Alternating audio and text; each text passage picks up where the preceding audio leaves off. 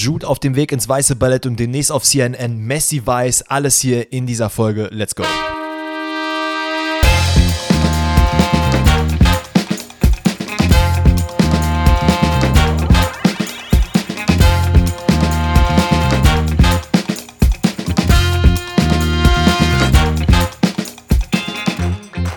Grüezi miteinander, herzlich willkommen zu dieser neuen Episode Pfosten rettet heute an diesem wundervollen Donnerstag, an dem sich der Sommer ja wahrscheinlich jetzt so mal richtig in die Tür gestellt hat und sagt, hör mal Kinders, ich bin jetzt hier, es ist jetzt 30 Grad, lebt damit, ich gehe jetzt auch erstmal nicht weg. Das habe ich heute wirklich in jeglichen Zügen mitbekommen und gefühlt. Ich weiß nicht, ob ich so richtig fühlen soll. Ich glaube, einige Zuhörerinnen oder Zuhörer unter uns werden es nicht unbedingt fühlen, denn ähm, ich muss auch sagen, ich war damals einer, der unterm Dachboden gewohnt hat und ich weiß, dass Alex das auch hat. Äh, es ist hart. Es ist wirklich hart. Also wenn der Sommer sich meldet und 30 Grad oder sogar 35 bis 40 Grad unterm Dachboden ist, das ist nicht geil. Das ist einfach nicht geil. Aber wir haben natürlich jetzt das Glück, dass wir beide nicht mehr unterm Dach wohnen, sondern ähm, ja, einfach in ein bisschen kühlere Wohnung. Zumindest kann ich das für mich behaupten. Ich weiß nicht, wie es dir geht. Aber damit spiele ich den Ball einmal rüber und frage erstmal, wie kalt ist es bei dir und wie geht's dir? Mir geht's sehr, sehr gut. Ja, diejenigen, die mich schon ein bisschen länger verfolgen, wissen ja noch, äh, die Dachboden-Streams früher legendär bei, weiß ich nicht, 45, 50 Grad, wenn der PC dann kommt und plus, du hast ja, wenn du streamst, halt auch noch diese Lichter, die auf dich äh, drauf scheinen, die auch noch mal ein bisschen Wärme imitieren, mhm. so. Das war auf jeden Fall überhaupt nicht geil. Aber bei mir ist es schön kalt. Ich finde es auch lustig, dass du äh, gerade heute von allen Tagen rauspickst als Tag, wo der Sommer sich zeigt, weil hier in Köln, äh, Nippes, ist es äh, wundersame, weiß ich nicht, 23 Grad oder so. Es regnet die ganze Zeit. Der Himmel ist grau. Also es ist komplett anderes Wetter als 20 Kilometer weiter. Ähm, Hä, das ist so krass. Wie kann das ja, sein? Ja, absolut. Aber ich freue mich, weil das ist halt ganz geil, weil da kannst du halt das Fenster aufmachen, so ist draußen tröpfelt so ein bisschen, bist ein bisschen Videos editieren, mhm. am Arbeiten, so Podcast vorbereiten. Das ist so mein Mut, weil ich bin ja, wie ihr auch schon wisst, äh, eher so der Winterfreund und im Sommer mag ich dann diese Tage eigentlich ganz gerne, wo es dann so ein bisschen, bisschen regnet, ein bisschen dunkler ist, weil ich weiß, die Sonne kommt eh wieder und dann kann man die auch wieder ein bisschen genießen. Aber natürlich auch meine Frage natürlich wieder an dich. Wie geht's denn dir überhaupt? Mir geht's ganz gut. Also, wie gesagt, dadurch, dass ich im Erdgeschoss wohne, merke ich die Hitze von draußen nicht so wirklich, weil hier ist es tatsächlich sehr, sehr warm gewesen heute. Wie gesagt, 20 Kilometer. Das, dass das einfach so kranke Unterschiede sind, ist halt wirklich wild. Ähm, aber wie gesagt, mir geht's super. Ich hatte heute meine Fan bei mir und ich muss ja ehrlich sagen, ich wohne, glaube ich, jetzt seit fünf Jahren alleine. Und am Wochenende kocht man natürlich mal für die Freundin, also für zwei, maximal drei, höchstens, wirklich allerhöchstens und in den seltenen Fällen mal für vier Personen. So, heute war Oma da, Eltern da, Schwester da, Freundin da. Und dann heißt es, koch mal, ne? Und meine Wohnung ist halt nicht dafür ausgerichtet, dass halt so viele Leute hier sind. Es findet halt jeder Platz. Aber sagen wir mal so, wenn das jüngere Milieu bei mir äh, kommt, dann sitzt der eine auf dem Boden, der eine auf dem Hocker, der eine auf dem Klo, ist egal, ne? Das passt schon irgendwie.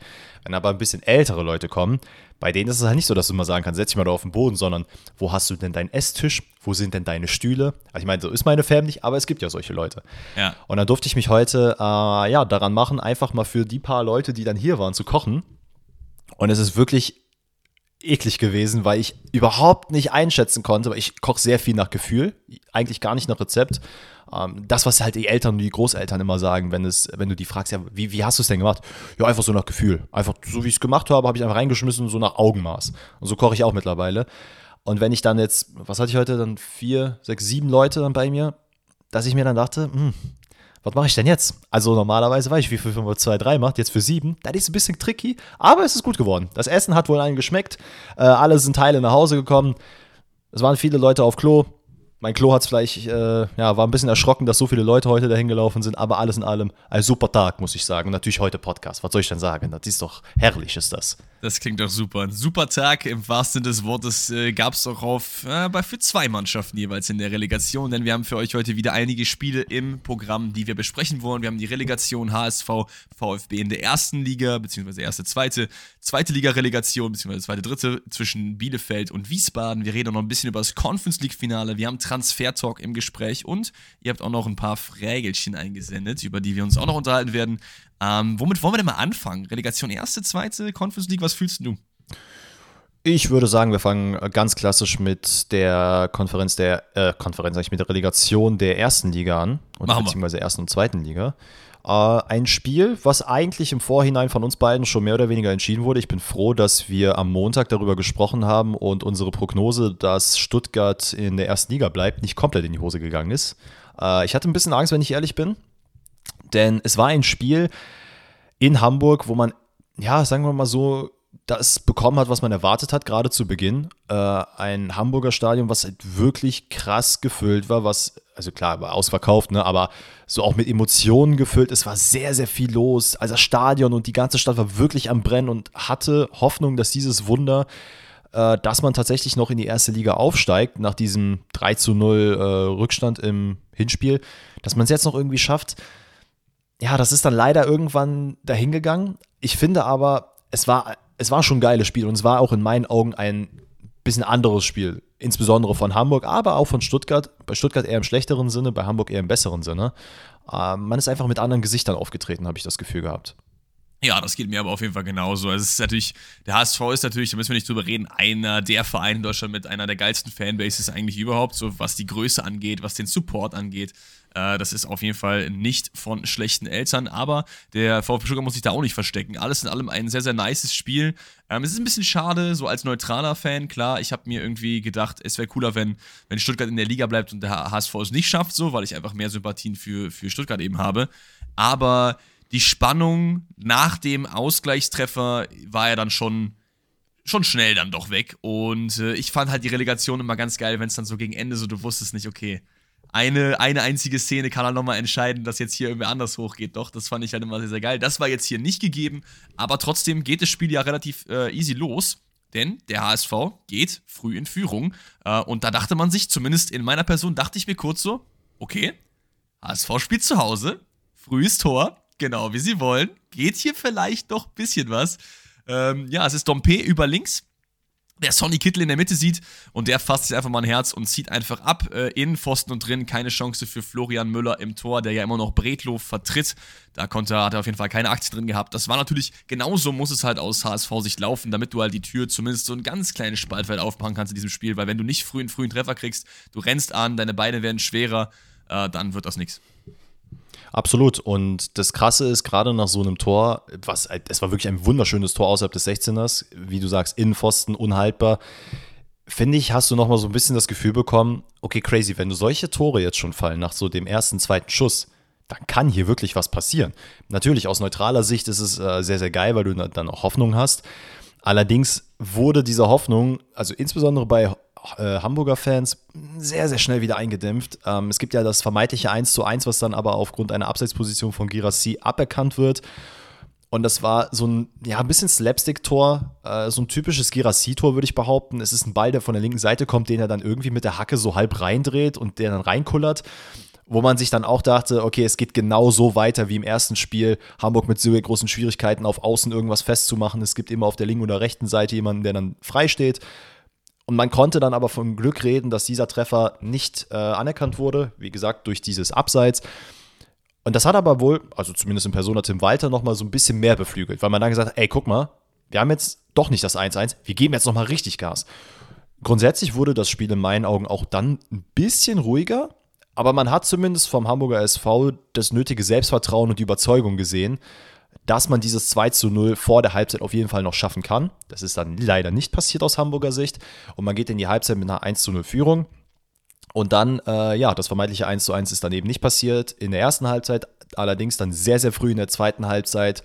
Äh, es ist Mio, glaube ich, nach Vorlage von Girassi. Es ist das gleiche Problem, was im ersten Spiel war. Also innen drinne kompakt und leider auch dann irgendwie zu blöde Lücken. Es ist immer ein Spieler, der irgendwie frei läuft, insbesondere Girassi auch wieder nicht richtig in den Griff bekommen.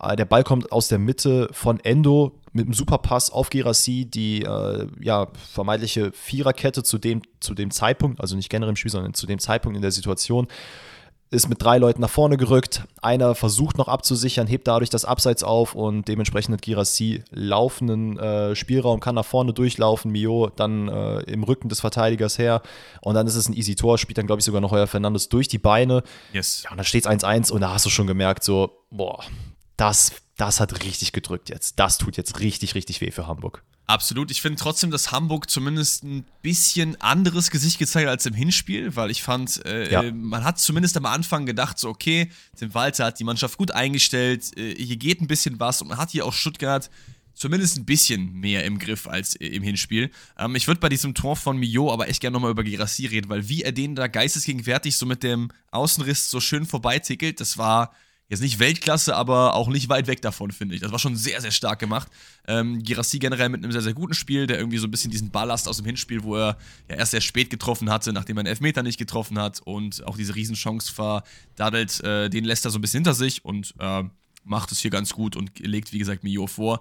Und da ist das Ding auch durch, glaube ich. Da brauchen wir nicht drüber reden. Also du, in so, so ein Spiel drehst du halt nur in so einer wilden Situation, wenn du den, den Dosenöffner früh bekommst und dann nicht die Ernüchterung so spät quasi. Also du musst halt eigentlich früh 1, 2, 3-0 führen oder 2-0 führen von mir aus und halt lange auch das zu 0 halt halten, damit hier was geht. Und das war dann so ein bisschen der, der Knick in der Hamburger Form so. Ja, ich, ich finde gerade bei Hamburg ist halt auch dann das Problem, äh, du hast in der ersten Halbzeit, äh, in der ersten Halbzeit, sag ich, im ersten Spiel ist überhaupt, äh, wir haben ja auch schon drüber gesprochen, ne? wenn ihr da auch nochmal reinhören wollt, gerne in die Montagsfolge mal reinstöbern. Was ist die Montagsfolge? Ja, doch, in der Montagsfolge haben wir drüber geredet. Yes. Äh, ich finde, man, man, also dadurch, dass du halt dieses Offensivspiel von Hamburg versuchst, also du hast immer die Außenspieler, die sehr weit vorne stehen, die auch vorne stehen bleiben, die von Tim Walter die Ansage bekommen, ey, bleibt vorne, damit eure Schnelligkeit ausgenutzt werden kann. Äh, Jatta auf der einen, Dompe auf der anderen Seite. Und Wagnumann dann immer im äh, Hinspiel alleine gelassen, auf der anderen Seite Massosa das hast du zwar ein bisschen besser umgesetzt in diesem Spiel, nichtsdestotrotz musstest du ja trotz, also musstest du ja offensiv liefern. Das heißt, deine Verteidigung wird so oder so drunter leiden. Ja, und das ist halt, das hast du sehr oft in Situationen gemerkt. Das Stuttgart musste nicht, hat es auch nicht unbedingt machen müssen. Also dieses Feuer, was man im ersten Spiel hatte, finde ich, hat man zumindest im zweiten Spiel jetzt hier nicht so gezeigt, weil man es auch einfach, wie gesagt, nicht musste. Und bei Hamburg ist halt so, ja, defensiv war das leider nicht wirklich geil. Und dann passieren die halt dann auch noch, äh, also noch ein zweites Tor, das ist nämlich in der 64. Minute, durch einen unglaublich unglücklichen Patzer von äh, Heuer Fernandes.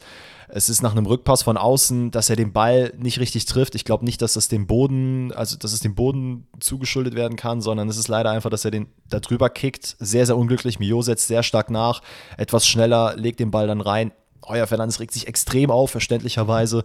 Und da war für mich noch mehr der Deckel drauf. Und ich glaube, du hast auch in Tim Walters Gesicht gesehen, Bruder, das Ding ist vorbei. Also Enttäuschung auf Fansicht, aber auch Tim Walter saß dann in seinem, in seinem Trainerstuhl und hat einfach nur mit dem Kopf genickt, äh, beziehungsweise geschüttelt und dachte sich, boah, scheiße jetzt passiert auch noch sowas. Ja, absolut. Trotzdem muss man hier an der Stelle nochmal sagen, dass äh, äh, Heuer Fernandes keinesfalls daran schuld ist. Ich finde, er hat im Hinspiel alleine den Hamburger SV noch in dieser Relegation halt nicht gehalten. Dass ihm dann so ein Fehler passiert, ist natürlich extrem bitter. Das, das kann aber passieren. Ich finde auch gerade, dass dass im Hamburger Spiel, dass das auch prädestiniert ist für solche Fehler, weil es läuft halt einfach auch sehr viel über den Keeper im, im Spielaufbau. Ne? Also die Hamburg rückt halt sehr mhm. früh sehr weit auf und Heuer Fernandes steht an seiner Strafraumlinie äh, und versucht da den Ball halt zu verteilen, weil Tim Walter halt was von ihm möchte so und das kannst du halt nur machen, wenn ein Keeper halt sehr, sehr sicher ist, was Heuer Fernandes normalerweise natürlich ist, aber hier tritt er halt, wie gesagt, dann am Ball vorbei. Ich muss auch noch was über dich sagen, denn du hast mir schon wieder die Spannung vermiest. Die, das bisschen Spannung, was noch in diesem Spiel war. Ihr müsst wissen, ähm, es ist schon mittlerweile Tradition geworden, dass Danny mir einfach, wenn solche Spiele sind, irgendwie Kommentare schreibt so hey, Kimmich, der Hund, macht da noch das Tor oder was, ne? Obwohl, und ich hab's noch nicht gesehen. Ja, das war unter anderem bei dem, bei dem Bayern-Köln-Spiel so. Und hier war es wieder so, ja. Wir haben ja Heuer Fernandes als neuer Fernandes gelobt in der letzten Folge. Und dann kriege ich eine Nachricht, ich gucke gerade Relegation auf meinem Handy.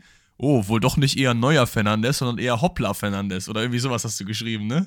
Mhm. Ja, und ich dachte so, hä, was meint er denn so, ne?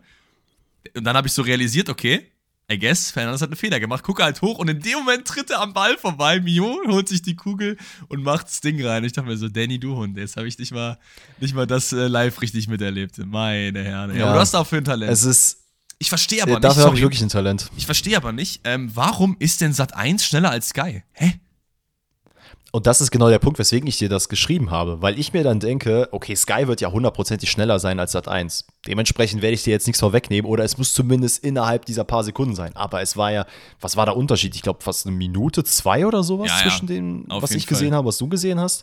Äh, ich weiß auf jeden Fall für die Zukunft, ich werde Alex nicht mehr spoilern versuche meine Kommentare erst loszulassen, wenn du mir schreibst, weil dann weiß ich zumindest, dass wirklich was passiert ist. Ja, das Ding ist, du kannst ja einfach äh, zwei, drei Minuten warten oder so. Also so lange Verzögerung ist es ja normalerweise nicht. Aber du bist so richtig, mein Vater ist auch so. Der schreibt dann so, es ist gerade was passiert, so zehn Sekunden später habe ich so eine Nachricht, ey, hast du es gerade gesehen, krasses Tor von Haaland. So, ja, cool. Danke. Alles gut, ich meine, ja, ja. Man, so, nee. so, wirklich war jetzt auch nicht Spannung in diesem Spiel hier drin, so mehr, ne? Also schon bei dem 1-1 war es für mich eigentlich klar, so Stuttgart will ich das nicht mehr nehmen lassen, die haben die Qualität und auch dann mit dem äh, 2 äh, 1, was dann durch Mio eben fällt. Das Ding war durch. Es ist extrem bitter. Der HSV bleibt wieder unten. Vor allen Dingen ist es so bitter, weil man mit der Punkteanzahl, die man sich in der äh, regulären Saison erspielt hat, in den letzten Jahren eigentlich immer aufgestiegen wäre. Direkt sogar aufgestiegen.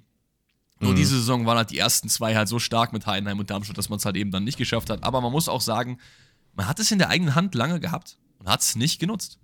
Und deswegen Definitiv. ist man auch in meinen Augen verdient unten geblieben.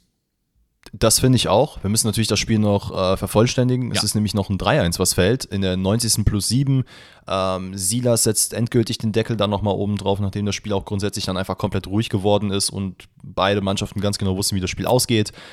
HSV, wie gesagt, zu weit offen, auch zwischen den Ketten, versucht sehr weit vorne anzulaufen. Silas tanzt dann nochmal zwei Spieler aus, legt den Ball dann nochmal an Heuer Fernandes vorbei. Finde ich sehr lobenswert, dass er das Tor schießt, ohne einen Jubel danach loszulassen, weil er auch gemerkt hat, okay, das Stadion ist schon sehr, sehr gedrückt und ich muss jetzt hier nicht nochmal ausrasten, obwohl wir schon 3-1 führen. Wie gesagt, finde ich sehr lobenswert. Aber alles in allem hat sich das Stuttgart auch durch die Relegation einfach viel, viel mehr verdient in meinen Augen. Ich, ich weiß, für die HSV-Fans wird es sehr, sehr, oder hat es sehr, sehr wehgetan.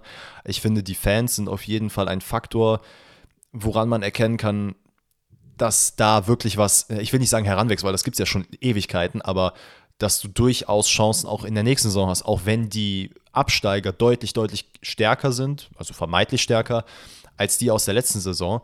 Und dass es vielleicht sogar in dieser Saison auch wieder hart wird, aber durchaus die Möglichkeiten bestehen, wieder oben mit anzukämpfen. Und wir werden sehen, ob das dann auch mit Tim Walter passiert, denn äh, ich glaube, es gab noch keine klare Aussage, ob er dann jetzt auch in der nächsten Saison weiterhin HSV-Trainer bleiben wird. Ich kann Leute verstehen, die sagen, hm, vielleicht sollten wir was Neues probieren. Ich kann allerdings auch Leute verstehen, die sagen, lass uns doch mit dem Spieler, äh, mit dem Trainer weiterarbeiten. Lass uns diese Nachhaltigkeit, die wir aufgebaut haben, auch noch ein drittes Jahr durchziehen und dann schaffen wir das auch. Man wird sehen, man wird sehen. Ich drücke auf jeden Fall dem HSV die Daumen, aber ich glaube, wir werden auch gleich im QA noch eine Frage zum Aufstieg haben und da können wir dann ja. noch mal ein paar Worte drüber verlieren ich, ich finde auch Tim Walter so als Typ passt eigentlich schon zu dem Verein und ihr wisst es ja mittlerweile auch, ich bin eigentlich auch eher generell ein Freund davon, Trainer länger die Chance zu geben. Ich verstehe natürlich auch, wie Danny gesagt hat, ist ein dicker Rückschlag und eigentlich willst du direkt aufsteigen, gerade wenn die direkten Aufsteiger gar nicht böse gemeint, aber Darmstadt und Heidenheim heißen. Ähm, und da, da, musst du eigentlich mit mit dabei sein bei den Mannschaften, die halt eben hochgehen. Und dass das nicht passiert, ist, ist bitter. Aber wenn ich jetzt, äh, wie heißt denn der Typ, der das entscheidet beim HSV? Keine Ahnung, ich weiß es nicht. Ist es Kühne? Nee, Kühne ist der äh, Typ, der Geld gegeben hat, ne? Ah, ich bin, bin ich jetzt, bei sowas bin ich, bin ich komplett raus. Ähm, aber wenn ich derjenige wäre, der das entscheidet, würde ich, glaube ich, Tim Walter eher noch äh, ein bisschen behalten. Ich glaube auch, dass der HSV, ich finde sogar von den Absteigern, aber da kommen wir gleich noch drauf. Da kommen wir gleich noch drauf. Dann würde ich sagen, machen wir die Relegation äh, Nummer 1 zu und gehen rüber zur Relegation Nummer 2, wo nach einem 3-0-Hinspiel denkt man eigentlich, ist der HSV eh schon nicht aufgestiegen, was ja auch passiert, aber Arminia Bielefeld ist noch tiefer im Match drin, denn die haben 4-0 verloren im Relegationshinspiel gegen Wien Wiesbaden und müssen das Ganze jetzt hier zu Hause auslöffeln. Genau. Äh, auch da die gleiche Geschichte wie am HSV. Man hat ein anderes Gesicht gezeigt. Man hat, glaube ich, fünf Wechsel vorgenommen, unter anderem äh, Identifikationsfigur Klos von Anfang an mit drinne der dann auch tatsächlich in der vierten Minute das 1-0 schießt, nachdem es einen riesenlangen Abschlag gibt von Freisel. Äh, ich glaube, Lassme legt den dann per Kopf nochmal auf und Klos zieht dann einfach mal direkt aus der zweiten Reihe ab. Ich glaube, der Ball wird, nee, der wird gar nicht abgefälscht, sondern äh, Stritzel hält ihn dann einfach nicht gut und geht ihm dann noch irgendwie unter die Arme durch. Es sah sehr unglücklich aus. Nichtsdestotrotz, Bielefeld lebt auf jeden Fall, hat Bock.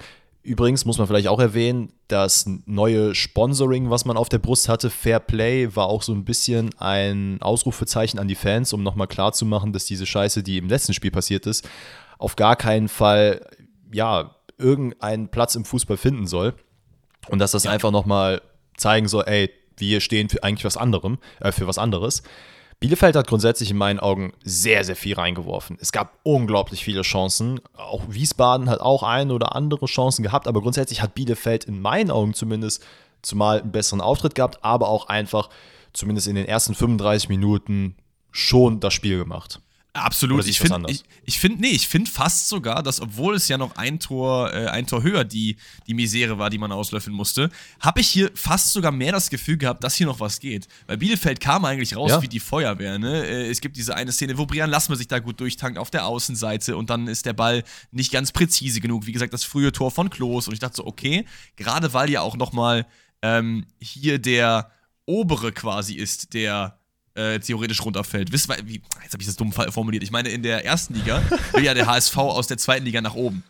Und die Position ist ja meistens qualitativ ein bisschen schlechter, weil meistens ja der Zweit- oder Erstligist, der eben oben spielt, hat den qualitativ ja, ja. höherwertigen Kader. Hier ist es ja andersrum. Das heißt, hier finde ich sogar, ist nochmal eher die Chance gegeben, dass äh, Bielefeld das hier theoretisch drehen kann und Wiesbaden irgendwie einknickt. Hier geht aber an der Stelle auch nochmal Kompliment an die Wiesbadener raus, weil genau das haben die nämlich nicht gemacht. Die haben Bielefeld anlaufen lassen, trotzdem weiter konzentriert verteidigt, bis auf ein, zwei Ausnahmen, wie du halt angesprochen hast. Striezel rutscht halt der Ball von Klos so ein bisschen blöd weg. Der war aber auch stramm geschossen. Kein hundertprozentiger Torwartfehler für mich jetzt, aber den kann man schon halten. Äh, aber ansonsten macht äh, Wiesbaden sehr, sehr gut, finde ich. Ja, und geht auch tatsächlich in der 35. Minute äh, mit dem Ausgleich, beziehungsweise, nee, geht nicht nach vorne, so habe ich mich falsch ausgedrückt, äh, schießt das 1-1. Es ist auch wieder ein langer Ball. Genauso wie im Hinspiel ist, glaube ich, auch das Tor so entstanden. Stritzel wirft einfach dann weit ab, aber in dem Fall einfach ein langer Abschlag. Es ist, glaube ich, Britannien, der den Ball bekommt, weil Andrade zu früh hochspringt, äh, damit ja. den Ball einfach falsch antizipiert hat, nicht mehr rankommt. Britannien hat dann halt sehr viel Platz, kann Hollerbach schicken. Und der Mann ist einfach gestört schnell. Also wir werden auf jeden Fall gleich nochmal ein, zwei Sätze zu ihm sagen, wenn wir später zu den Transfer-Talk kommen. Denn dieser Mann hat wirklich in dieser Relegation nochmal für alle gezeigt, ey, ich bin für was Größeres berufen. Setzt sich dann easy durch, äh, spielt den Ball dann rein und dann kommt sogar noch kurz vor der Pause zum 2-1, weil er auch, auch da, wow, ne? also da hat er auf jeden Fall sein Bewerbungsschreiben abgegeben und gesagt, hör mal, erste Liga, hier bin ich. Er ist ja. auf der linken Seite im Strafraum, steht vor zwei Spielen. Ich glaube, es ist Hack und Jeckel. Ich weiß nicht, wie er sich da durchtankt. Es ist für mich persönlich sah das erstmal. Ja, sag, sag. Kennst du diese, kennst du diese Becher, mit denen man Bierpong spielt? Ja. ja. Die zwei Bielefelder waren diese zwei Becher, mit denen man Bierpong spielt. Und was Hollerbach gemacht hat, der hat einfach einmal gepustet. Und die sind einfach umgefallen. Also das war gut, was er gemacht hat, so, ne? Aber das war halt bodenlos mhm. schlecht verteidigt in meinen Augen. Also du bist da zu zweit, Komplett. du musst halt da irgendwie, der hat jetzt keinen Neymar-Flick oder so gemacht. Der hat einmal Hackespitze 1 3 und dann rechts vorbei, so. Ähm, ich finde, wir müssen aber auch noch über Hollerbachs Laufweg beim 1-0 reden, äh, beim 1-1 reden, weil er rennt dann irgendwie so hinter dem Spieler her, auch sehr, sehr schlau gemacht. Es war äh, mhm. nicht von schlechten Eltern. Und wo wir auch drüber reden müssen, ist, Bielefeld hat zweimal vor beiden Gegentoren eigentlich selber die Chance, ein Tor zu machen. Zwei Riesengelegenheiten. Vor dem 1-1 ja. ist es, glaube ich, der Kopfball an die Latte, der nicht reingeht. Und vor dem 2-1 ist es äh, Klos, der abschließt. Strietz lässt ihn prallen. Dann kommt Konspruch an den Ball, der ihn Köpft einfach ihn, komplett, daneben, oder? komplett frei hm. am Kasten vorbeiköpft. Und so ein Tor ist riesig. Ich habe es schon mal gesehen. ich habe es schon mal gesehen, ich kenne sowas. Ähm, ja, ich, ich finde auch, also Jekyll und Hack stehen da wirklich unglaublich unglücklich neben Hollerbach.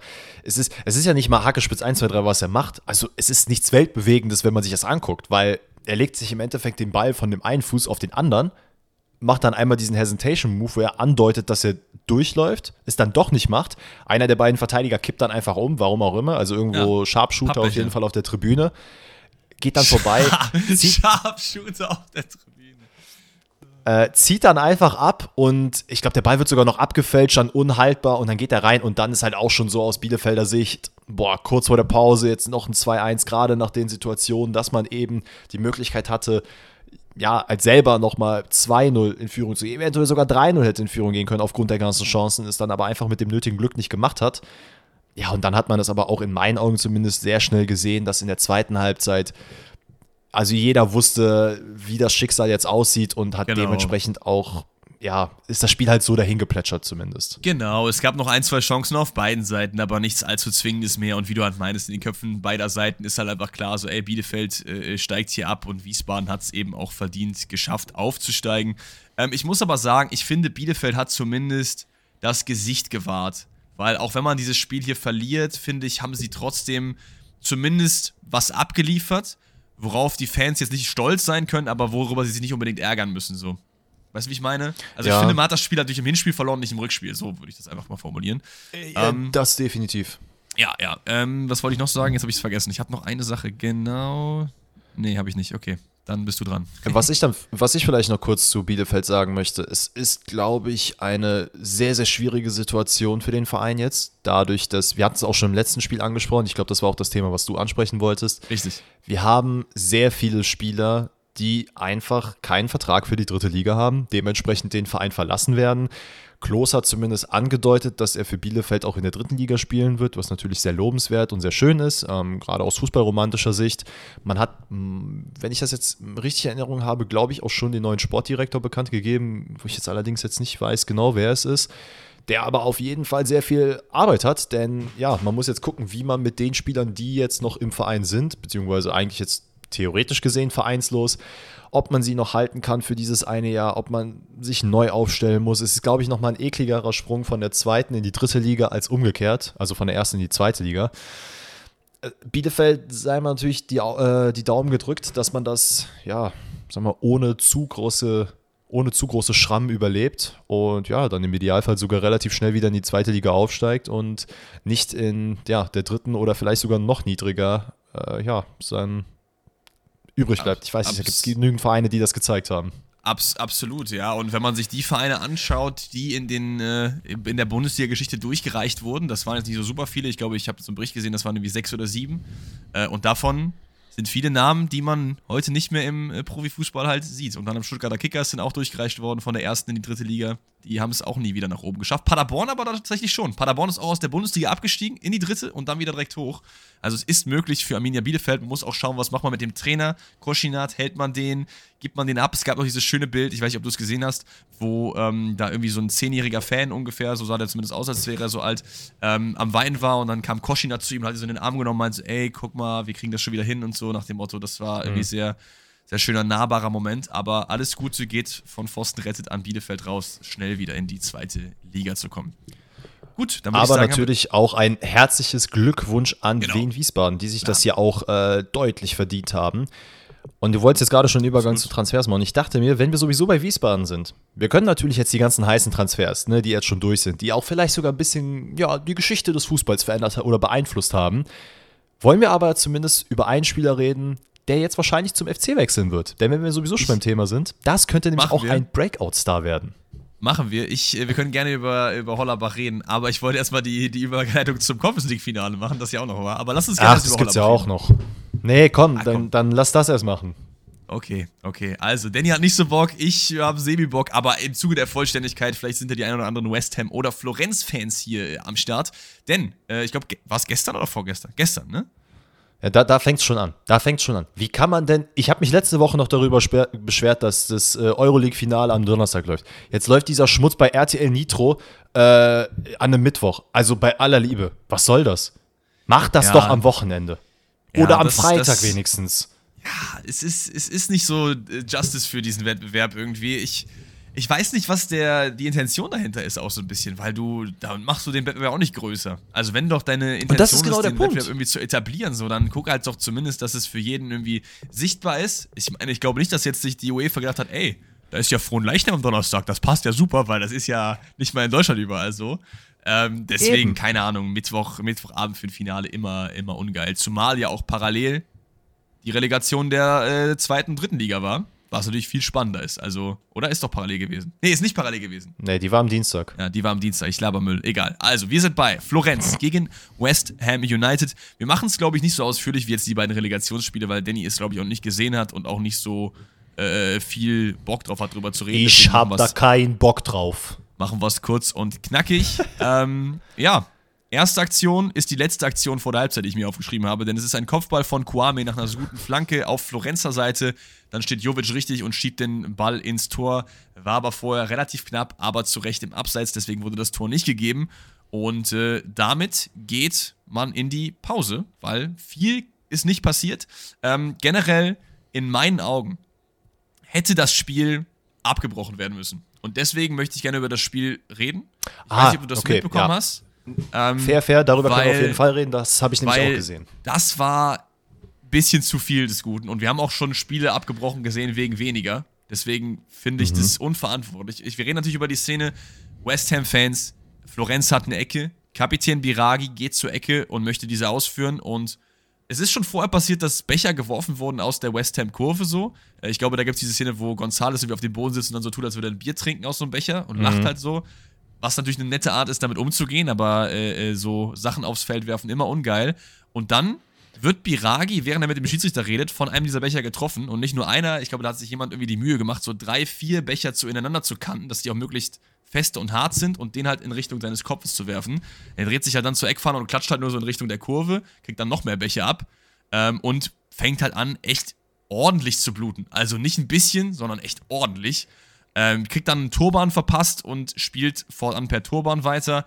Aber für mich, ich weiß nicht, wie du das siehst, ist das auf jeden Fall eine Szene, wo ich sagen würde, ey Leute, dann wieder keine Fans von mir aus. Wenn ihr es nicht besser wisst, so, man kann die Leute klar identifizieren, so, tschüss. Ja, komplett. Also ich habe da absolut gar kein Verständnis für und ich glaube, jeder niemand hat da wirklich Verständnis für. Es ist ja komplett banal. Du, du willst ja oder versuchst ja bewusst einen Spieler abzuwerfen und ihn zu verletzen, damit er halt nicht weiterspielen kann. Und wenn du also wie du sagst, normalerweise müsste man sagen, ey, hör mal, wir sprechen das Spiel jetzt ab, das macht so keinen Sinn mehr, wenn ihr euch nicht zusammenreißen könnt. Und ich meine, wo muss das noch hinführen? Also, dass man vielleicht sogar am Ende sagt, hör mal, im Stadion kannst du keine Getränke mehr kaufen, weil es irgendwelche Idioten gibt, die wieder irgendwas werfen. Oder du musst Fangnetze oder sowas da aufstellen. Das ist doch komplett beschissen. Also bei aller Liebe, das ist jetzt nicht das erste Mal bei West Ham gewesen. Oder auch generell bei englischen Fans, ohne da jetzt alle in einen Topf werfen zu wollen. Aber du hast es zumindest im einen oder anderen Champions League, Europa League Spiel gesehen. Da wurde doch recht viel geworfen. Und ich verstehe es einfach nicht, weil wir sind in der, also zu dem Zeitpunkt, das ist immer noch die erste Halbzeit. Ja, ja. Oder nicht? Ja, absolut. Oder ist das schon die. Nee, doch, die erste nee, nee, Halbzeit. Es ist, ist, die erste und Halbzeit. Und es, es steht 0-0, es gibt Chancen auf beiden Seiten und dass du dann anfängst, die Leute abzuwerfen, also, sorry. Ja, ich weiß nicht, wie es lösbar, ganz kurz, ich weiß nicht, wie es lösbar ist, aber normalerweise, und das ist halt so ein bisschen Wunschvorstellung, müsstest du dann in der Halbzeit sagen, okay, alles klar, wir checken jetzt, wer genau das war und jetzt verzieh dich, raus aus dem Stadion. Ja, das äh, gibt natürlich dann wieder einige Argumente auch dagegen, weil es ist, glaube ich, nicht immer so super einfach, die äh, zu identifizieren. Klar. Es ist Kollektivbestrafung, weil es ja eigentlich nur einer war, der es geworfen hat. So, aber ich finde halt, irgendwas muss man halt machen, um halt auch die Profis zu schützen. Weil was, was passiert denn, wenn der jetzt irgendwie in seinem Schuh irgendwas anderes mitschmuggelt und dann da so ein kleines, kleines spitzes Ding an den Becher unten dran macht oder so und dann mal jemanden trifft so? Weil dann reden wir noch über ja. ganz, ganz andere Sachen so und Leute sind halt Idioten, wir sehen es immer wieder. Es gab auch vor dem Spiel Ausschreitungen innerhalb der Stadt ähm, von West Ham-Fans, die da randaliert haben, so, das kam ja auch noch dazu. Also kein, kein gutes Bild. Ich muss auch sagen, das hat ähm, in, für das Spiel jetzt so mein Favor auf jeden Fall auf Florenzer Seite äh, gekippt. Mhm auch weil da Gonzales spielt und irgendwie erinnert er mich so ein bisschen an dich. Ich weiß auch nicht warum, so vom Typ her, wie er so die Haare hat und so, keine Ahnung. Äh, deswegen und der hat auch ein geiles Spiel gemacht, das habe ich auch noch mitbekommen. Der hat auch ein sehr, sehr geiles Spiel gemacht, ja. Ähm, ja, war, war nicht geil und ich hätte auf jeden Fall verstehen können, wenn man das Spiel an der Stelle irgendwie äh, abgebrochen hätte. Ob man es dann irgendwie 3-0 für den Gegner wertet oder ob man dann irgendwie ohne West Ham-Fans nochmal neu spielt, keine Ahnung. Mhm. Aber äh, darüber wollte ich ja mit dir reden, deswegen wollte ich unbedingt das Conference League-Finale drin haben. Aber im Zuge der Vollständigkeit halber werden wir jetzt auch noch über die restlichen äh, 45 Minuten reden, denn was im Spiel passiert, das passiert in der zweiten Halbzeit, Halbzeit abseits des Becherwurfs. Es ist ein langer Einwurf von West Ham und es ist ein falscher Einwurf. Ich weiß, es wird nicht gecheckt, weil du musst halt, wenn du einen Einwurf machst, halt zu irgendeinem Zeitpunkt beide Beine auf dem Boden haben. Und dann hat er halt einfach nicht. Das ist richtig. Ne? Also er hat ja. ihn halt irgendwie so, so richtig Quarterback-Style irgendwie weggejietet. Ich finde es ja nicht so super schlimm, aber es ist ein falscher Einwurf, das wollte ich nur erwähnt haben. Dann ist es Biragi, der ja vom Becher getroffen wurde und mit Turban spielt, der dann äh, im Zweikampf sich befindet. Ich weiß gar nicht mit wem, aber den Ball halt irgendwie so. Es ist sehr unglücklich. Ich verstehe, dass man da Handelfmeter gibt, aber er nimmt ihn irgendwie so mit der Hand so ein bisschen mit. Ähm, du musst es halt geben. Es gibt den Handelfmeter und äh, Said Benrama führt ihn aus. Und äh, ja, 1-0 für West Ham.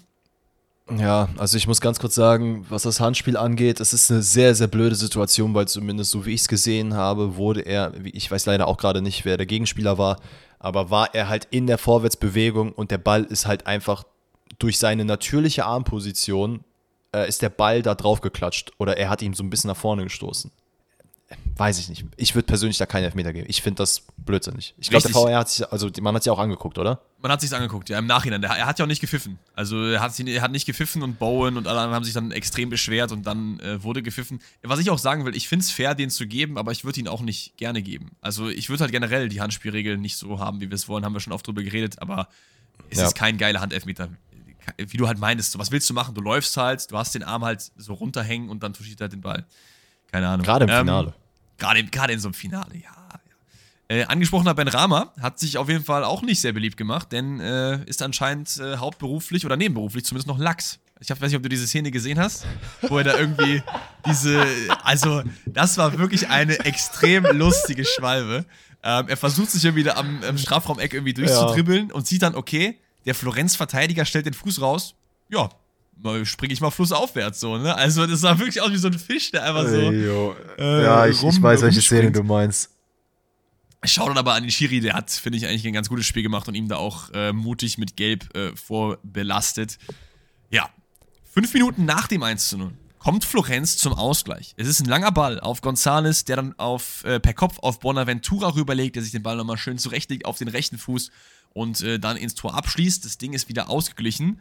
Und ich hatte wieder Hoffnung, dass Florenz das Ganze äh, noch drehen kann. Generell Nicolas Gonzales der Mann ist echt richtig gut, ne? Also es ist ja oft so, dass du irgendwie, wenn du viel Bundesliga verfolgst und nicht so viel ausländischen Fußball, dass du dann so Spiele hast, wo du denkst, okay, ey, zum Beispiel Sasa Kalajdzic, der war ja sehr geil in der Bundesliga so. Ich könnte dir jetzt nicht sagen, wie der bei Wolves performt. Ich weiß, er hat dann direkt Kreuzbandriss gehabt und so, ne? Keine Ahnung.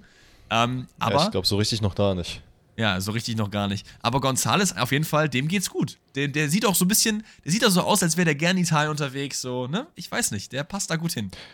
Ich finde auch, sein, sein Wechsel zu Florenz ist für seine Spielerentwicklung der richtige Schritt gewesen. Es gab ja auch deutlich, also natürlich in einem ganz anderen Regal Vereine, die ihn auch haben wollten zu dem Zeitpunkt, als er von Stuttgart, ich weiß gar nicht, ob er seinen Vertrag, nee, ich glaube, er wurde gekauft tatsächlich. Nee, er wurde gekauft für ja. auch ordentlich Geld, soweit wurde, ich weiß.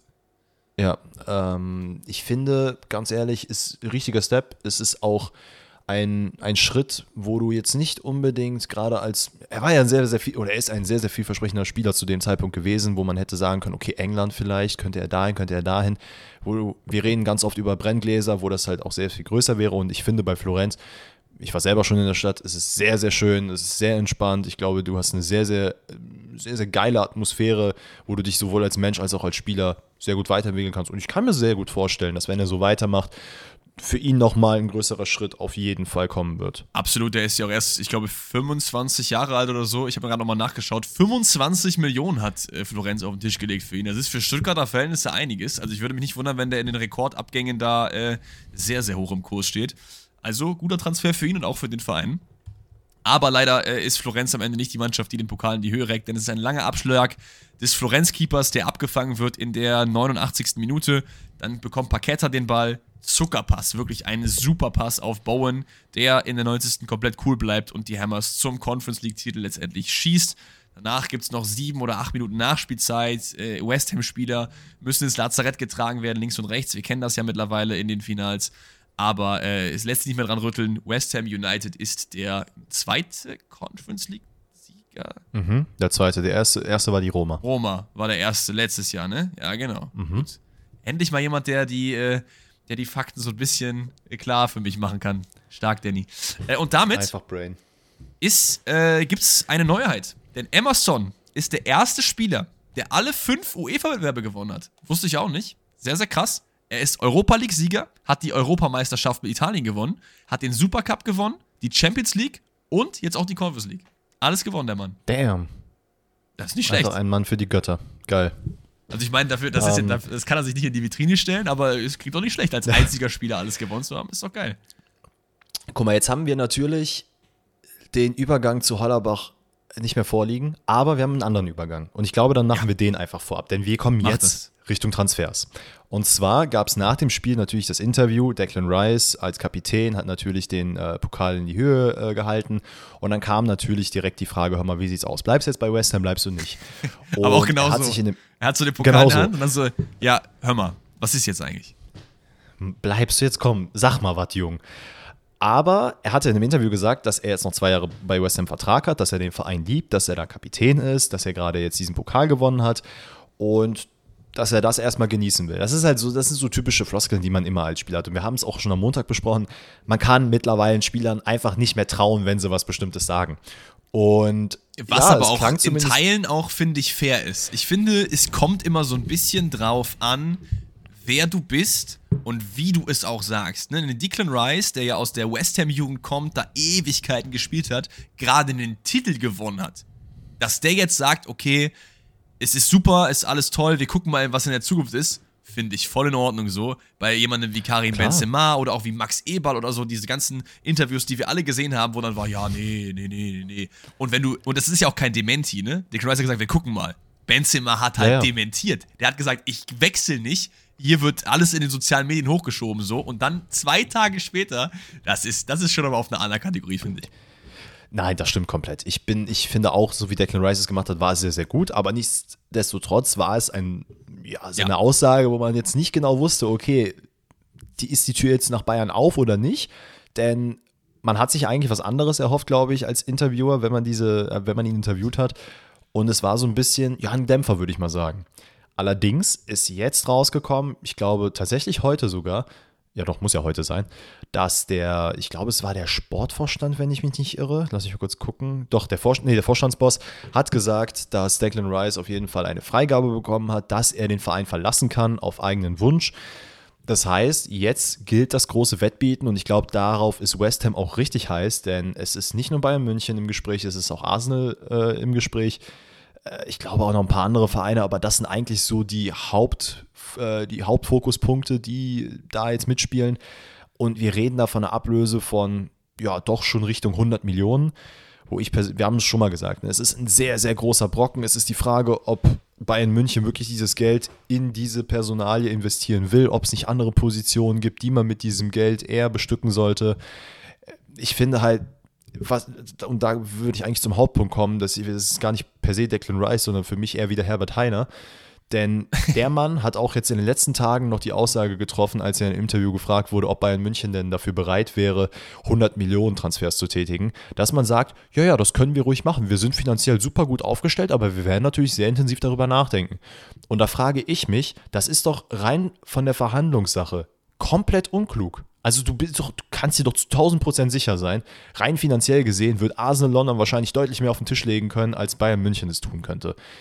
Und dass du dann dich in eine Position begibst, wo du dann sagst, nee, wir könnten das auch machen. Dann sagt doch jeder Verein, hör mal, du hast aber vor zwei Wochen im Interview gesagt, dass ihr 100 Millionen locker easy auf den Tisch legen könnt. Warum bietet ihr uns denn jetzt nur 60 zum Beispiel? Erstens, deswegen ist es unklug und zweitens ist es auch finanziell in meinen Augen unklug.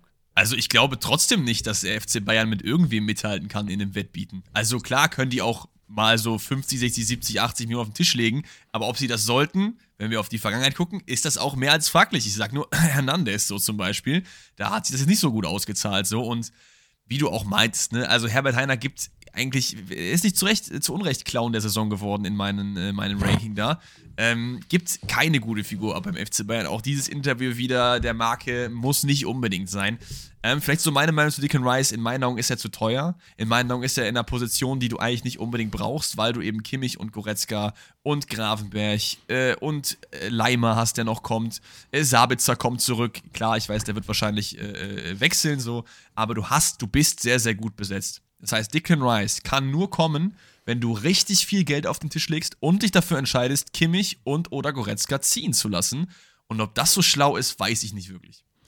Ich finde, was halt viel, viel schlimmer daran ist, man versucht mit solchen Transfers ja auch nicht nur zu zeigen, ey, wir können uns stärken, sondern man will dann wieder so ein Ausrufezeichen äh, nach Dortmund schicken, generell in die Bundesliga und nach Europa. Hör mal, wir sind der FC Bayern, wir machen immer noch krasse Sachen, wir sind immer noch krass.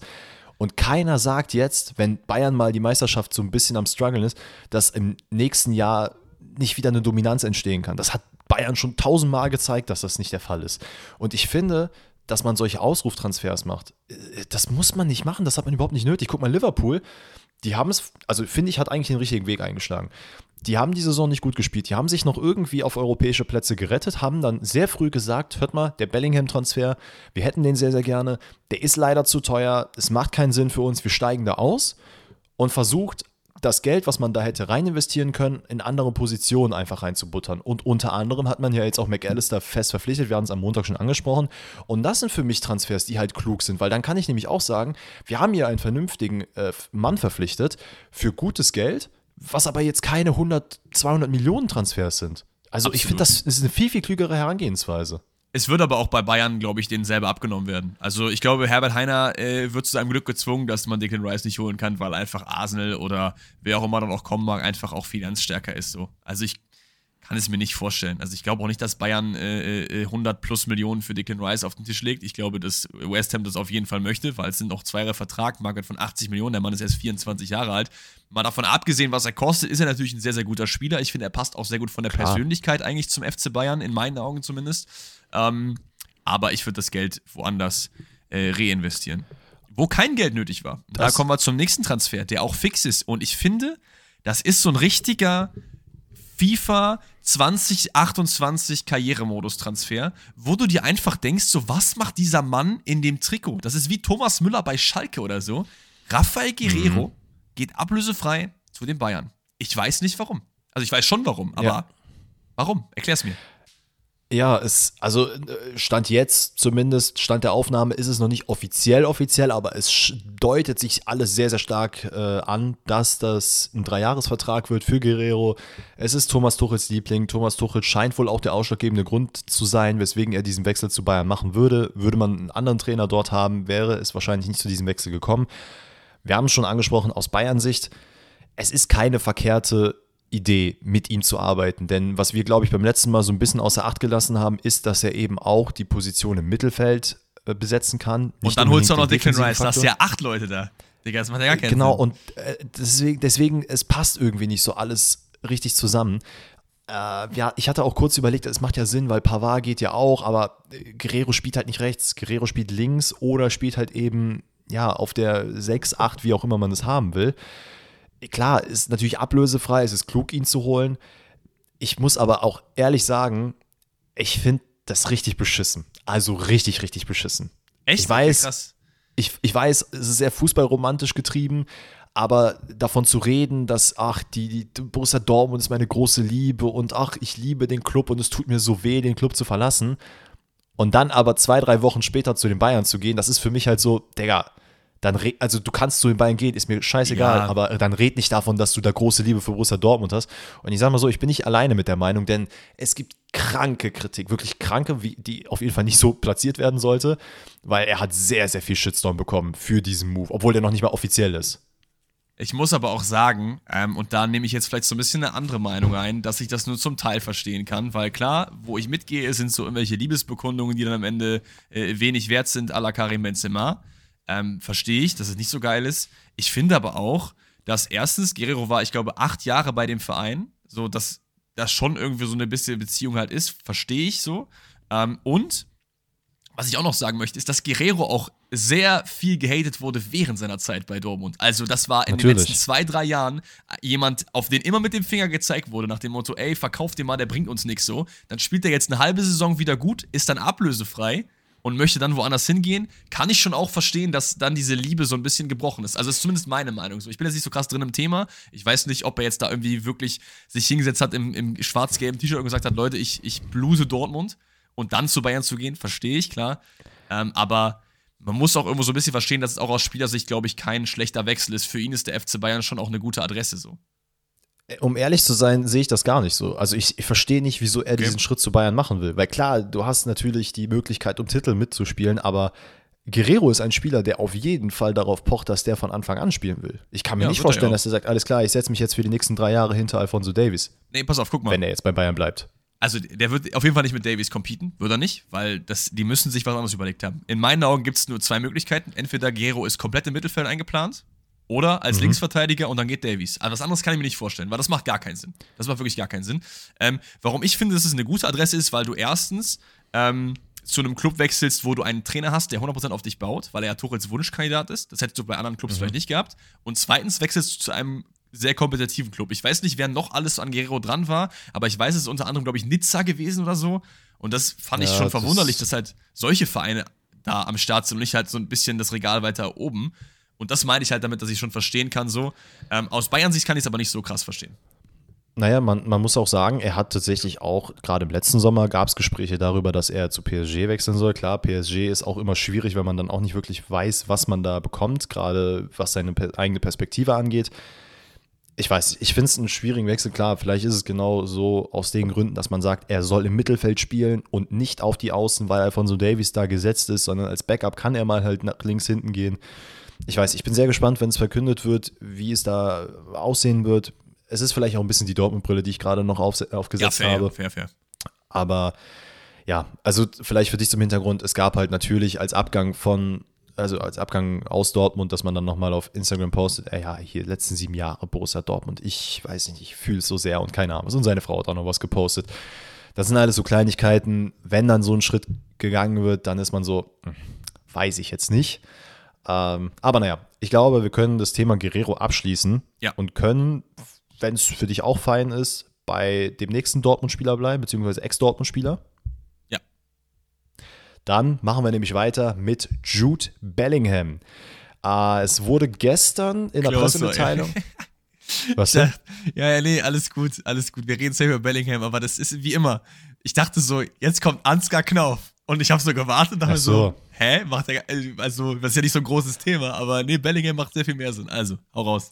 Ja, warte, nee, komm, dann, wenn wir Ansgar Knopf schon angesprochen haben, da gibt es eigentlich nicht viel zu sagen, außer dass äh, die SGE ihn wohl fest verpflichtet hat. Vier bis fünf Millionen plus eventuelle Bonuszahlungen. Also kommt man ungefähr auf die Summe, wie sich Dortmund es erhofft hat. Für Ansgar Knauf in meinen Augen der richtige Move, gerade weil es auf seinen Positionen nicht unbedingt Perspektive für ihn gab, glaube ich. Und er aufgrund seiner Leistung am Ende oder beziehungsweise im Laufe der letzten Saison nicht unbedingt einen Case für sich gemacht hat, dass der nochmal in Dortmund diesen Schritt weitermachen kann. Ja, vor allen Dingen gibt es ja seine Position so auch gar nicht bei Dortmund. Also so nicht komplett, finde ich. Ja, Also schon, schon. irgendwie, aber auch nicht immer. Also, ja, es ist, es ist, äh, ich finde, er passt nicht so gut nach Dortmund. Nee, es wird natürlich für ihn auch interessant zu sehen sein, das wird ihm wahrscheinlich auch vorgelegt sein, wer denn jetzt bei Frankfurt tatsächlich Trainer wird, wie man mit ihm plant, bleibt er dieser Schienenspieler, wird er eher noch weiter nach vorne gesetzt, was passiert so, ne? Ja. Das wird man alles sehen. Aber kommen wir zum dicken Fisch, wo ihr auch alle unsere Meinung zu hören wollt, nämlich Jude Bellingham. Äh, am gestrigen Mittag wurde eine Pressemitteilung von Borussia Dortmund veröffentlicht. Äh, aufgrund ne, Aktiengesellschaftsgeschichten muss man sowas äu- äußern. Nämlich 103 Millionen feste Ablöse, circa 30 Millionen nochmal an Bonuszahlungen, sodass man am Ende, ja, so pipapo 130, 135 Millionen bekommen könnte, aus Dortmunder Sicht. Wechselt Jude Bellingham zu Real Madrid. Ähm, mich würde, glaube ich, deine Meinung als erstes interessieren zu diesem ganzen Thema. Also zu was jetzt genau? Ob ich den Wechsel gut finde generell oder. Einfach mal deine Gedanken freien Lauf lassen zu diesem Wechsel. Okay, also, wenn ich Bellinghams Gesicht sehe, dann sehe ich den schon krass in diesem Trikot. Ich weiß nicht warum, aber irgendwie fühle ich das. Es ist ein eleganter Spieler. Ich finde, es ist immer noch so ein bisschen dieses das weiße Ballett, was es halt früher war. So, es passt einfach gut. Ich finde, das Problem bei Real ist natürlich, dass die halt extrem krass aufgestellt sind und dass Bellingham natürlich auch für Bellingham wird spielen. So, aber er bedeutet vielleicht auch für den einen oder anderen Spieler, dass er etwas weniger Spielzeit bekommt. Ich hoffe halt, dass Kammerwinger sich auf Linksverteidiger etablieren kann, weil Kammerwinger, Chouameni, Kroos, Modric, Valverde, äh, äh, Ceballos ist ein bisschen viel für diese zwei, drei Positionen dort im Mittelfeld. Ähm, Das ist die einzige, äh, die einzige äh, Dings, die ich habe, so den einzigen Vorwand quasi. Geldmäßig. Ersten Moment dachte ich, okay, das ist ein bisschen wenig. Auf der anderen Seite ist es halt jetzt einer der teuersten Abgänge überhaupt. Ähm, und 130, ja, ich, ich, ich weiß noch nicht so recht, was ich davon halten soll. Also es, es ist so ein Tick zu wenig für mich. Ähm, aber vielleicht liegt es auch daran, dass ich einfach keine Ahnung habe. Also, ähm, ich finde die Ablösesumme, ich hatte einen ähnlichen Moment, dass ich mir dachte, 103 Millionen ist ein bisschen wenig. Allerdings, wenn man mit 30 Millionen Bonuszahlung rechnet oder zumindest arbeitet, dann wird da jetzt, glaube ich, nicht drinne stehen, dass er 20 Mal Ballon d'Or-Gewinner sein wird und die nächsten 40 Jahre Champions League gewinnt und dann erst die 30 Millionen anfallen. Sondern ich kann mir schon vorstellen, dass da kleine Bonuszahlungen sind, gerade aufgrund der, äh, nicht kleine Bonuszahlungen, aber kleine Achievements, um diese Bonuszahlung äh, aktiv zu machen. Äh, Zumal man ja auch, sorry, dass ich da kurz einhake, aber äh, Bonuszahlungen sind ja auch oft an den Erfolg der Mannschaft geknüpft. Und du Genau. bist halt bei Real Madrid. Also das sollte, glaube ich, für sich selber stehen, so, ne? Also die, also die Äh, werden genau. safe nochmal die Zelle mit Bellingham gewinnen, 100%, früher oder später. Achso, ich dachte, das, da kommt noch was. Nee, nee, nee, ja, es, es werden halt wahrscheinlich so ein, zwei Millionchen werden kommen, wenn er denn wirklich mal Ballon d'Or gewinnt. Also wir kennen den Vertrag natürlich auch nicht, aber so kann man sich das ungefähr vorstellen.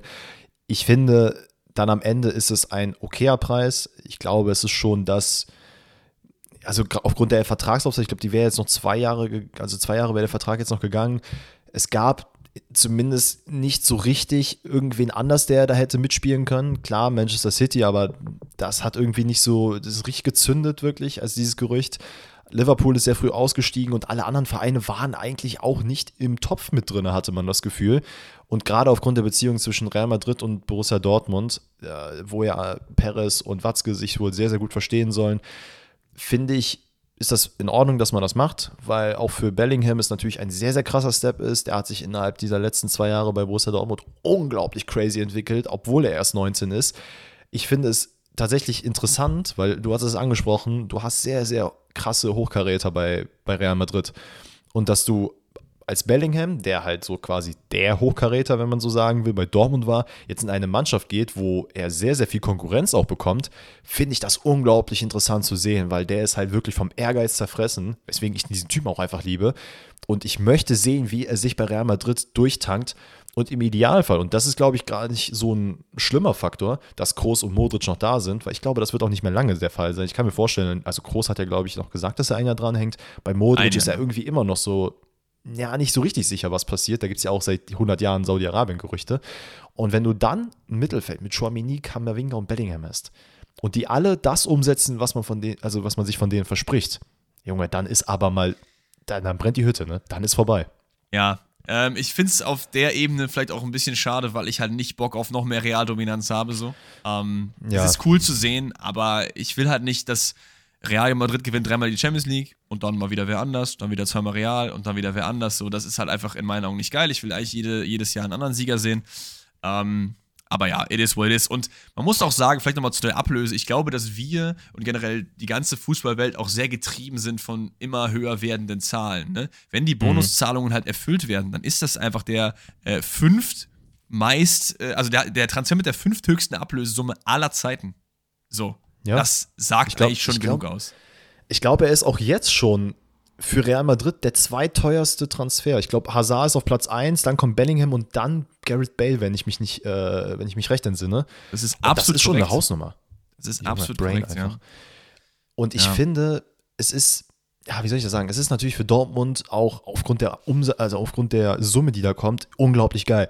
Was vielleicht für euch auch wichtig zu wissen ist, ich weiß nicht, ob du es weißt, aber grundsätzlich ist es halt sehr wichtig zu wissen, dieses Geld wird nicht eins zu eins in Transfers wieder fließen. Man hat auch in dieser Pressemitteilung gelesen, dass zwei Drittel davon, glaube ich, nur für Transfer, also beziehungsweise für freie Verfügbarkeit gilt und ein Drittel davon halt für Schuldendeckung und sonst was. Also grundsätzlich kommt nach diesem Transfer Dortmund tatsächlich mit einer positiven Bilanz raus, was sehr, sehr Absolut. gut ist für den Verein, weil das ist ja das eigentliche Ziel. Und vielleicht noch eine andere Sache, die mich persönlich sehr, sehr gestört hat, die ich auch nicht verstehen kann. Es gab unglaublich viele Kommentare, äh, gerade nach dieser Guerrero-Geschichte, die ja gestern auch rauskam. Ja, der, der Jude Bellingham, der hat Dortmund verkauft und der, der liebt ja Dortmund gar nicht und Dortmund hat es wieder nicht geschafft, Spieler zu halten und immer müssen die krassen Spieler gehen. Leute, das ist ein sehr, sehr kranke, kranker Spieler, dieser Typ. Also wir reden hier ziemlich sicher von einem, der zumindest in der Ballon d'Or-Auswahl in den nächsten Jahren sein könnte, wenn es halt so weiterläuft und der sich jetzt nicht irgendwie krasser verletzt. Weil ich glaube, bei dem ist wirklich Sky is the limit. Und dann von einem Spieler zu reden, der halt wirklich sich in den letzten zwei Jahren auch den Arsch aufgerissen hat für Dortmund, das kannst du dem nicht abstreiten. Es ist genauso wie bei Jaden Sancho gewesen, es ist auch genauso wie bei einem Erling Haaland, die Borussia Dortmund, trotz dessen, dass sie jetzt woanders spielen, auch immer noch lieben und unterstützen. Und dass du dann ihm vorwirfst, oder auch du Borussia Dortmund vorwirfst, ey, hört mal, ihr habt den nicht gehalten. Wie willst du denn so einen Spieler halten, wenn du gerade als Aktiengesellschaft auch natürlich Zahlen liefern musst? Und wenn dann so eine 103 oder 130 Millionen Summe kommt und der Spieler sagt, ey, hör mal, das ist mein Traum bei Real Madrid zu spielen. Ich will diesen Step machen. Ich will diese Chance ergreifen. Es ist auch so ein bisschen diese, diese Start-up-Mentalität, habe ich das Gefühl. Also klar ist ja. das jetzt der Verein vom lieben Tommy, ne? Und der liebt den seit 35 Jahren. Das freut mich für dich, Tommy. Aber dieser Mann ist mit 17 gekommen, 19 gegangen. Das ist sein Job der verdient da viel Geld, der steht unter immens viel Druck so. Ich glaube, dass der den Verein sehr, sehr gerne mag und weiß, was er dem zu verdanken hat, aber Liebe ist auch ein sehr, sehr großes Wort so, ne? Und es ist immer so gefühlt, als würden die eigenen Kinder gehen für manche, habe ich das Gefühl. Also Leute, chillt doch mal ein bisschen. Also nicht jeder muss auch seine Arbeit lieben. Es ist voll cool, wenn man Spieler feiert dafür, dass sie den Verein supporten und so, aber Spieler müssen das nicht tun. Es ist auch ein Job und das ist auch voll in Ordnung, dass, dass man das halt auch so sieht. Vielleicht ist auch da aber gerade bei Guerrero das Ding, dass Guerrero halt nie so ausgestrahlt hat, ich, mhm. äh, ich gebe alles, ich kämpfe, weil er einfach nicht so wirkt auf dem Platz so. Und vielleicht wird das ihm so ein bisschen angelastet. Aber im Zuge hey, der Zeit würde ich sagen. Lewandowski war ja genauso. Ja, ja, ja. Im Zuge der Zeit würde ich aber sagen, ähm, gehen wir noch zu ein paar anderen Transfers, die wir auf der Liste haben. Und zwar wechseln noch ein paar Hochkaräter, nämlich Lionel Messi ist fix bei Inter Miami, geht nicht den Weg des Geldes, zumindest nicht den Weg des mehr Geldes als weniger Geldes, trotzdem geht er den Weg des Geldes, ähm, sondern spielt bei Inter Miami, wird nicht ausgeliehen zu Barcelona, geht nicht in die saudi-arabische Liga, weil er ein bisschen chillen möchte. So kam das zumindest ein bisschen rüber. Ja, in gewisser Weise schon. Äh, ich finde aber auch, und es kam ja, gest, es kam ja gestern wirklich out of nowhere. Also das muss man ja schon so sagen. Man hat da ein bisschen spekuliert, ne, diese Inter, Inter Miami Barcelona Ausleihgeschichte. Dann war ja Messis Vater tatsächlich auch in Barcelona und hat mit äh, dem Präsidenten gesprochen und es sah eigentlich danach aus, dass er zu Barcelona geht, weil alle so sehr offen darüber kommuniziert haben. Saudi-Arabien war eigentlich nicht mehr so eine richtige Option. Und dann gab es dieses Gespräch mit der äh, El Mundo Deportivo, äh, einer spanischen ja, Fußballzeitschrift. Und da kam einiges raus, wo man sich dann nochmal ein bisschen ja, vor Augen führen muss, dass, glaube ich, Barcelona doch nicht so das Schlaraffenland für viele Leute ist. Und das hat Messi, der halt Barcelona liebt und lebt, das hat er auch nochmal in dem Interview gesagt, auch deutlich gemacht. Denn ich versuche es jetzt kurz zu halten. Er wollte zurück. Es gab Gespräche mit Xavi und sonst wem. Es gab tatsächlich aber auch Stimmen, die gesagt haben, ey, wir wollen Messi gar nicht hier haben, aufgrund diverser Gründe. Äh, es wäre darauf hinausgelaufen, dass man Gehälter gekürzt hätte, dass man Spieler verkaufen musste und man hätte wirklich auf gefühlt Biegen und Brechen alles in Bewegung setzen müssen, damit Messi kommt. Und das hat er halt gesagt, zumindest seiner Aussage nach, wollte er nicht. Er findet es nicht geil, weil er will eigentlich nicht, er will einfach, dass, das, dass der Verein sagt, ey, wir wollen dich holen, wir haben die Möglichkeiten, komm zu uns. Und es gab nie so richtig diese, diese, diese Planungssicherheit, dass Barcelona gesagt hat, hey, mal, ganz ehrlich, wir machen das so, an dem und dem Datum können wir dich holen für das und das Geld. Und er hat sich davon, er hat sich dann nicht wohlgefühlt. Er hat dann einfach gesagt, ey, hör mal, ganz ehrlich, ich finde das nicht geil, ich kann hier nicht richtig planen, ich weiß nicht, was ich davon habe. Nicht jeder will mich hier haben. Ihr müsst irgendwie den Verein schaden, damit ich hier hinkommen kann.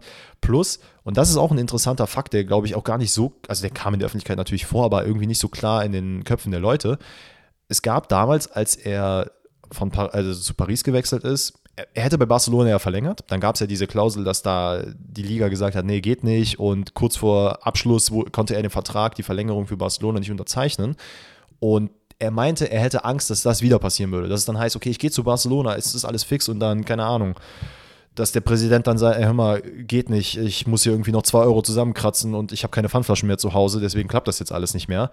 Absolut. Und hat sich wohl auch für diesen finanziellen Weg so viel es heißt, nicht für Saudi-Arabien entschieden, aber er kriegt halt trotzdem 50 Millionen in, äh, bei Inter Miami. Plus Adidas und Apple sind ja auch in diesem Deal mit involviert. Die haben dafür gesorgt, dass da auf jeden Fall noch mal ein bisschen mehr äh, an Kohle für Messi fließen wird.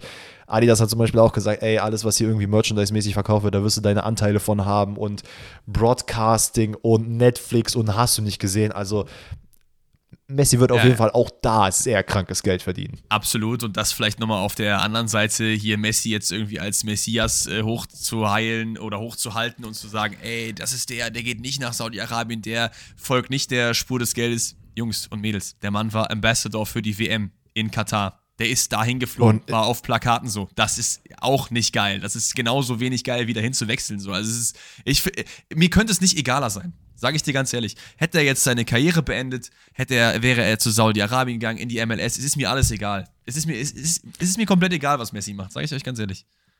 Kann ich verstehen. Ich hätte auch gesagt, ob er jetzt nach, also ich finde, nee, pass auf, vielleicht anders. Ich finde es eigentlich sogar irgendwo ganz gut, dass er in die MLS geht, weil ich fände es schön, wenn die MLS ein bisschen mehr Augenmerk bekommt und ich, das werden die durch Messi auf jeden Fall haben, weil die MLS ist auf jeden Fall eine Liga, die ja immer weiter wächst, wo auch sehr, sehr viele junge Talente mittlerweile nach Europa kommen. Genau. Finde ich für die zumindest gut. Und was, was ja natürlich, ja, ja, was ja, natürlich auch noch der Fall ist, ist natürlich, dass die MLS zumindest halt auch nicht in einem Land äh, ist, was Menschenrechte missachtet. So, ne? Das darf man natürlich auch nicht vergessen, dass die da Augenmerk mehr bekommen, ist auch cooler, als wenn man die Saudi-Liga irgendwie großzieht, 100 Prozent. Ähm, genau. Und ich bin enttäuscht. Nicht von Messi, von jemand anders. Du weißt auch von wem. N'Golo nee. Kante. Ja, ja, das tut weh. Also so, auch für, von den für Ronaldos da, ne? dieser Welt, ne? Von den Ronaldos der Welt, von den Messis, von den Benzemas, bei denen wir alle schon wissen, wie die charakterlich aufgebaut sind. Gerade bei jemandem wie Benzema, der seinen Mitspieler erpresst hat mit seinem Sextape, ja? Und der hat schon, also das, das ist, guck, das ist lange her, aber liest euch gerne nochmal die alten Storys so durch. Ganz, ganz, ganz wild. Ähm, da erwarte ich das. Aber ein Golo Kante, vielleicht war es auch ein bisschen sehr Porträtierung von den Medien, dass er immer so als der Good Guy dargestellt wurde mit dem Mini zum Training, dies, das und so. Aber auch er geht in die Saudi-Arabische Liga zum selben Verein wie Karim the Dream Benzema zu Al Etihad. Ich weiß nicht, wie viel Geld er bekommt. Ich glaube, es sind auch 100 Millionen pro Jahr, die er äh, mhm. als Salary äh, festgeschrieben hat. Und ja, Kante ist für mich äh, AD. Ja, es, es hat mir auch sehr wehgetan. Ähm, ich muss mir halt irgendwie immer noch im Kopf so vorstellen, okay, er macht es nicht, um das zu unterstützen, sondern schon des Geldes wegen, aber im guten Sinne, dass er halt auch wirklich mit dem Geld sagt, keine Ahnung, ich spende das komplett. So, so könnte ich mir zumindest Kanté vorstellen. Nichtsdestotrotz, ach komm schon, das muss nicht sein. Also das hat Ach, mir auch so wehgetan. Hätte es dann auch überall anders ja. hingehen können, ne? Also weiß ich nicht. Ich, ich finde halt, das Schlimme ist einfach, und das macht mir jetzt schon sehr, sehr viel Angst, was noch in diesem Transfersommer passieren wird. Also, wie die Saudi-Arabische Liga jetzt schon loslegt und sagt: Hör mal, ne, jetzt aber Feuer los und alles, was wir an Kohle irgendwo noch haben und äh, zwischen der Couch zusammenkratzen können, die paar Millionchen, die wir da haben, schmeißen wir einfach irgendwo nach Europa, da wird schon irgendwer kommen. Und Ramos steht ja im Gespräch. Andre Di Maria steht ja immer noch im Gespräch, wo der auch jetzt wieder zu Inter Miami im Gespräch ist. Busquets, Modric, und hast du nicht gesehen. Lewandowski sogar auch. Mein Gott, ey, da ist wirklich, jeder soll da jetzt hinwechseln. Und da habe ich keinen Bock drauf. Mal sag ich, wie es ist. Da habe ich keinen Bock drauf ja, für diesen Sommer. Also so, sollen die das ruhig machen? In meinen Augen wird die Liga dadurch auch nicht interessanter. Also kann mir keiner erzählen, nee, nee, dass, mein, dass. Ne? Ne, sag, was du sagen wolltest. Also ich wollte sagen, dass die Liga dadurch auch nicht interessanter wird. Ich kann mir nicht vorstellen, dass jetzt hier die, die Leute in Scharen für die nächsten zehn Jahre sich dann, dann äh, vor die Fernseher setzen und dann Saudi-Liga gucken. Das werden halt vielleicht die Hardcore-Messi, Ronaldo, äh, äh Benzema-Fans halt machen, die dann ihren Club verfolgen und auch nur diesen Club. Aber es ist halt nicht nachhaltig. Da haben wir auch schon immer drüber geredet. Du wirst damit kein nachhaltiges Wachstum äh, äh hinbekommen. Du verbrennst halt einfach nur Geld. So. Und das ja. ist auch noch Geld, was auf den äh, äh, Rücken anderer Menschen aufgebaut wurde, wie das bei Reichen immer ist. Ne? Ihr wisst das mittlerweile hier, ein bisschen äh, Socialism Lessons und so. Aber ähm, bei Saudi-Arabien halt noch, noch viel, viel stärker so. Und das tut einfach ein bisschen weh. Ja, was mir, ich meinte nicht, also klar, mich nervt auch natürlich auch, dass alle Spieler dahin wechseln wollen jetzt, mich, aber ich meinte eher, dass jetzt einfach bei jedem, das ist genauso wie wenn Manchester United jeden Spieler haben will oder auch Chelsea, das geht mir auch schon wieder so, auf den Keks. Meinst du News Egal was, jeder Spieler, jeder, da, da werden 200 Millionen zugeschmissen. Keine Ahnung, Maxi Mittelstädt wechselt jetzt zu Stuttgart, da können wir eigentlich direkt auch zum nächsten kommen. Für 500.000 Euro. Irgendeine saudi-arabische Mannschaft und Manchester United und Chelsea, 50 Millionen wollen wir äh, dahin blättern. Dann kriegen wir den. Das ist so eine Scheiße, das geht mir so auf den Keks, ne? Ich, ich, ich muss auch sagen, die, noch nicht mal richtig angefangen. Ich muss auch sagen, die Berichterstattung dahinter finde ich auch noch fast viel schlimmer. Weil immer wird für, für halt Klicks und alles Mögliche wird halt auch immer jeder Kopf auf jedes Trikot gesetzt, wo ich mir auch denke, Digga, wahrscheinlich will jetzt Borussia Dortmund doch noch Ronaldo. Also was weiß ich, habe ich jetzt auch letztens wieder irgendwie so einen Post gesehen. Das muss halt, muss halt wirklich nicht sein. So, ich möchte halt diese Transfers haben, Mittelstädt zum HSV, äh, zum HSV, zu, zum VfB. Geil, nehmen wir mit, so. Äh, haben wir noch was auf der Liste? Wir haben noch was auf der Liste. Äh, Openda geht zu Leipzig.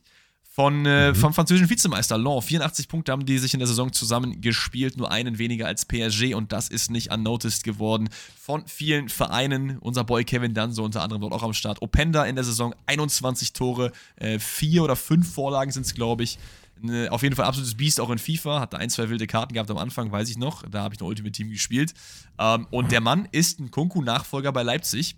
Und Leipzig blättert, ich glaube, es sind 28 Millionen hin oder was war das nochmal? Ich muss nochmal gerade nachgucken. War es nicht sogar über 30? Nee, 28 war es für, für Baumgartner, ne? Ja. Äh, der auch übrigens jetzt fix ist. Der auch fix ist, ja, wundervoll. Jetzt wird hier Leipzig mit Openda einig. Steht ja nicht. 30 Millionen glatt, ja. Ja. ja. Äh, ist, eine, ist eine Hausnummer, ne? Also, da merkt man auf jeden Fall, das Geld ist nicht unbedingt äh, so bombenfest, sondern das sitzt da schon ein bisschen lockerer ich, bin, ich muss sagen, ich habe den Stürmer äh, tatsächlich gar nicht auf dem Schirm. Also klar, man hat hier und da was von ihm mitbekommen, aber jetzt nicht so, dass ich da jetzt krass was zu sagen könnte.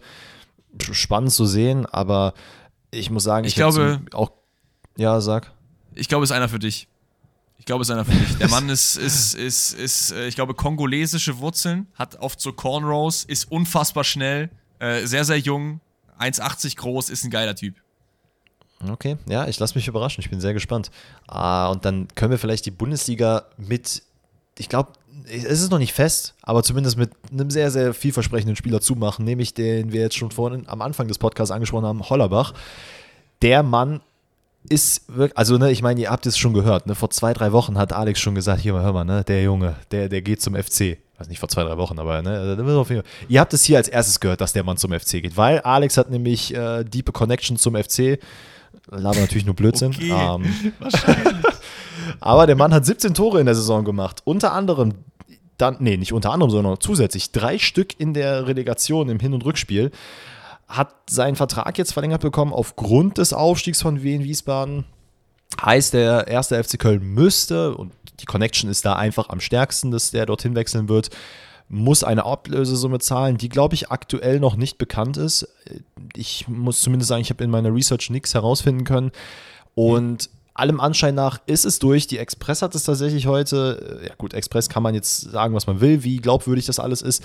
Aber es gibt auch andere übereinstimmende Quellen, die sagen, der Deal ist so gut wie durch. Und auch nach dem Aufstieg wurden äh, verschiedene Sportvorstände aus Wien, Wiesbaden und wer auch immer da verantwortlich ist gefragt.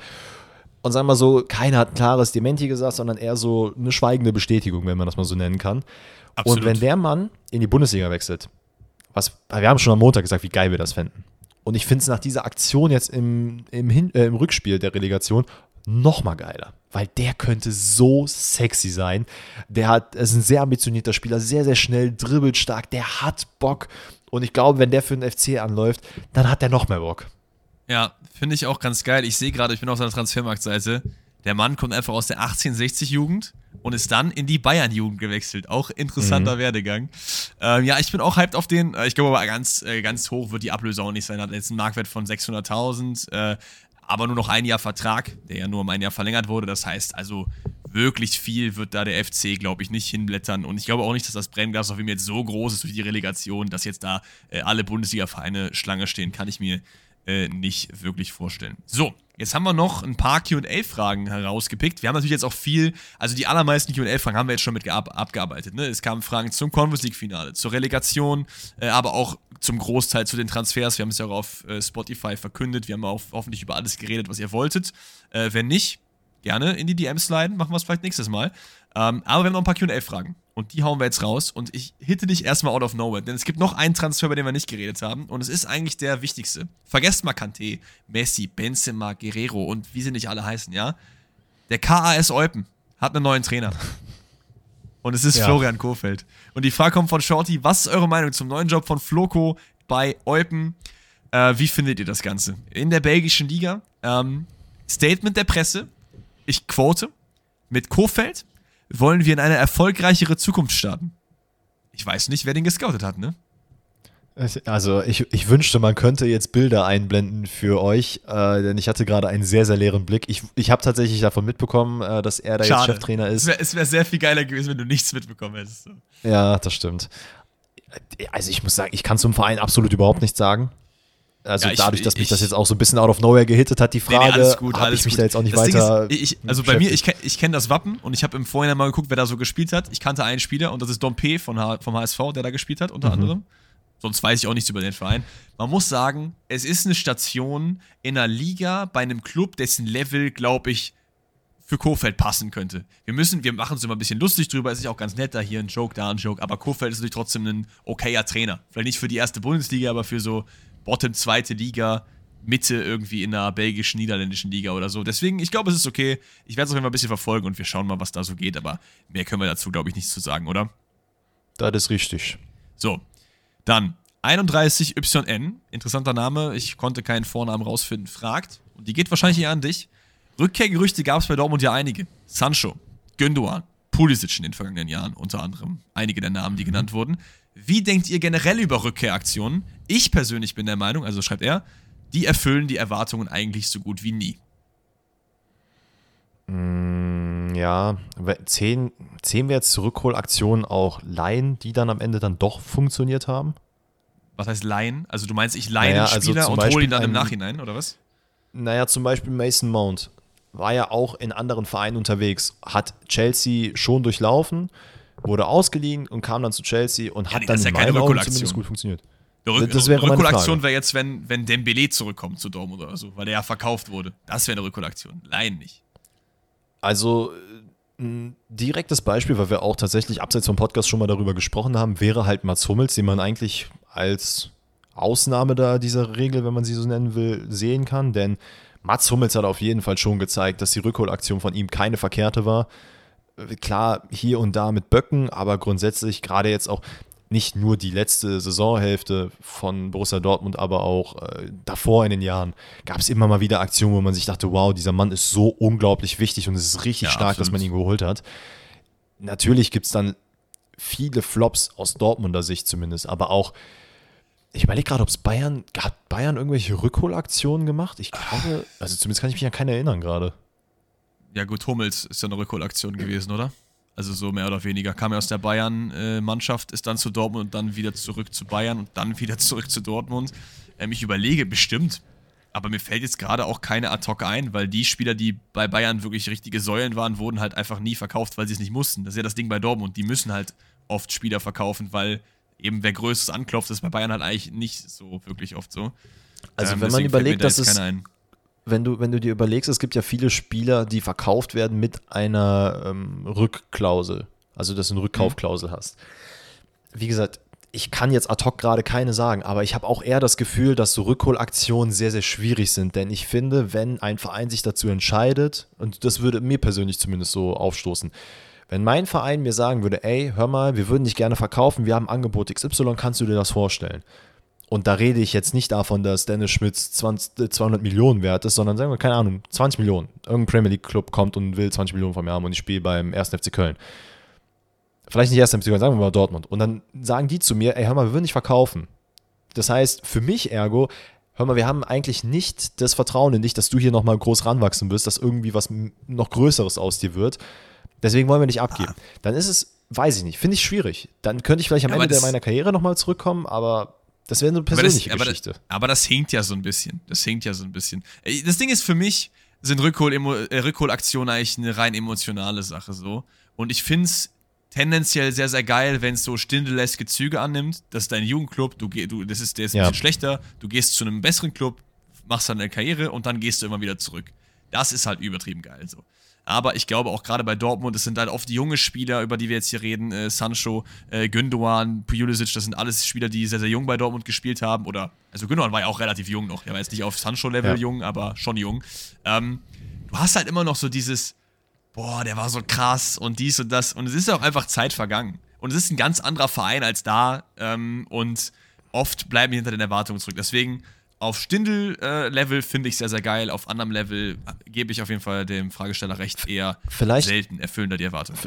Vielleicht noch eine Sache abschließend zu der Frage, gerade bei Jaden Sancho, weil er ja die Gerüchte, also ganz ehrlich, ich bin auch heiß drauf, wenn er kommen würde, fände ich geil, wird nicht passieren. Aber ich glaube, gerade bei solchen Spielern, die eine unglaublich kranke Zeit bei Dortmund hatten, dass die aus dieser Atmosphäre rausgerissen sind, jetzt wirklich sehr, auch, auch persönlich und in der privaten, im privaten Leben sehr, sehr viel durchmachen mussten nach England gewechselt sind, wo auch immer es nicht funktioniert und dann eventuell zurückkommen in so einer, sagen wir mal, Wohlfühloase, wie man sich das so schön vorstellt gerade.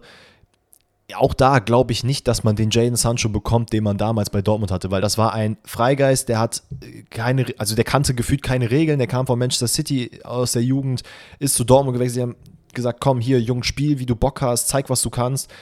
Und der hat einfach gespielt. Und jetzt ja. in England ist es halt was anderes. Und ich glaube, es wird halt genauso ablaufen wie bei anderen auch. Deswegen, ich persönlich bin kein Freund davon. Ich will auch eigentlich nicht, dass da irgendwie jetzt nochmal groß was passiert. Und ich glaube, auch Dortmund hat da keinen Bock drauf. Absolut. Äh, kurze History lesson. Ich habe gerade einfach mal Bayern Rückholaktion gegoogelt und es gab eine extrem erfolgreiche. Und zwar Paul Breitner ist damals weggegangen und dann als ja. Beckenbauer äh, den Verein verlassen hat, wieder zurückgekommen und dann äh, ist er wieder zum Leader erwachsen und hat den FC Bayern zu zwei Meisterschaften, Pokalsieg und Landesmeisterfinale wiedergeführt. Das war dann wohl was Erfolgreiches, aber das war auch eine ganz, ganz andere Zeit. So, nächste Frage kommt vom lieben Jan und der fragt: Stand jetzt, natürlich schwer zu beantworten, wem traut ihr am ehesten den Aufstieg aus der zweiten Liga in die erste Liga für die neue Saison zu? Und ich gehe mit einem richtig, richtig dicken Hottake rein. Das hat keiner auf dem Schirm, dass diese Mannschaft überhaupt aufsteigen könnte. Es ist der HSV. ja, okay, das, das habe ich jetzt nicht kommen sehen. Ich muss ganz ehrlich sagen, ich habe richtig Bock auf Düsseldorf. Ich will Düsseldorf in der ersten mm. Liga haben. Ja, ja. Aber ich. ich weiß nicht, ob es passiert, ganz ehrlich, weil ich habe ein bisschen, also Kaiserslautern wäre auch so ein Team, wo ich sagen würde, ey, die haben eigentlich diesen Sprung von der dritte in die zweite Liga geschafft, haben in der zweiten Liga echt gut gespielt, also zumindest ich glaube über ihre Verhältnisse hinaus, beziehungsweise über ihre Erwartungen hinaus.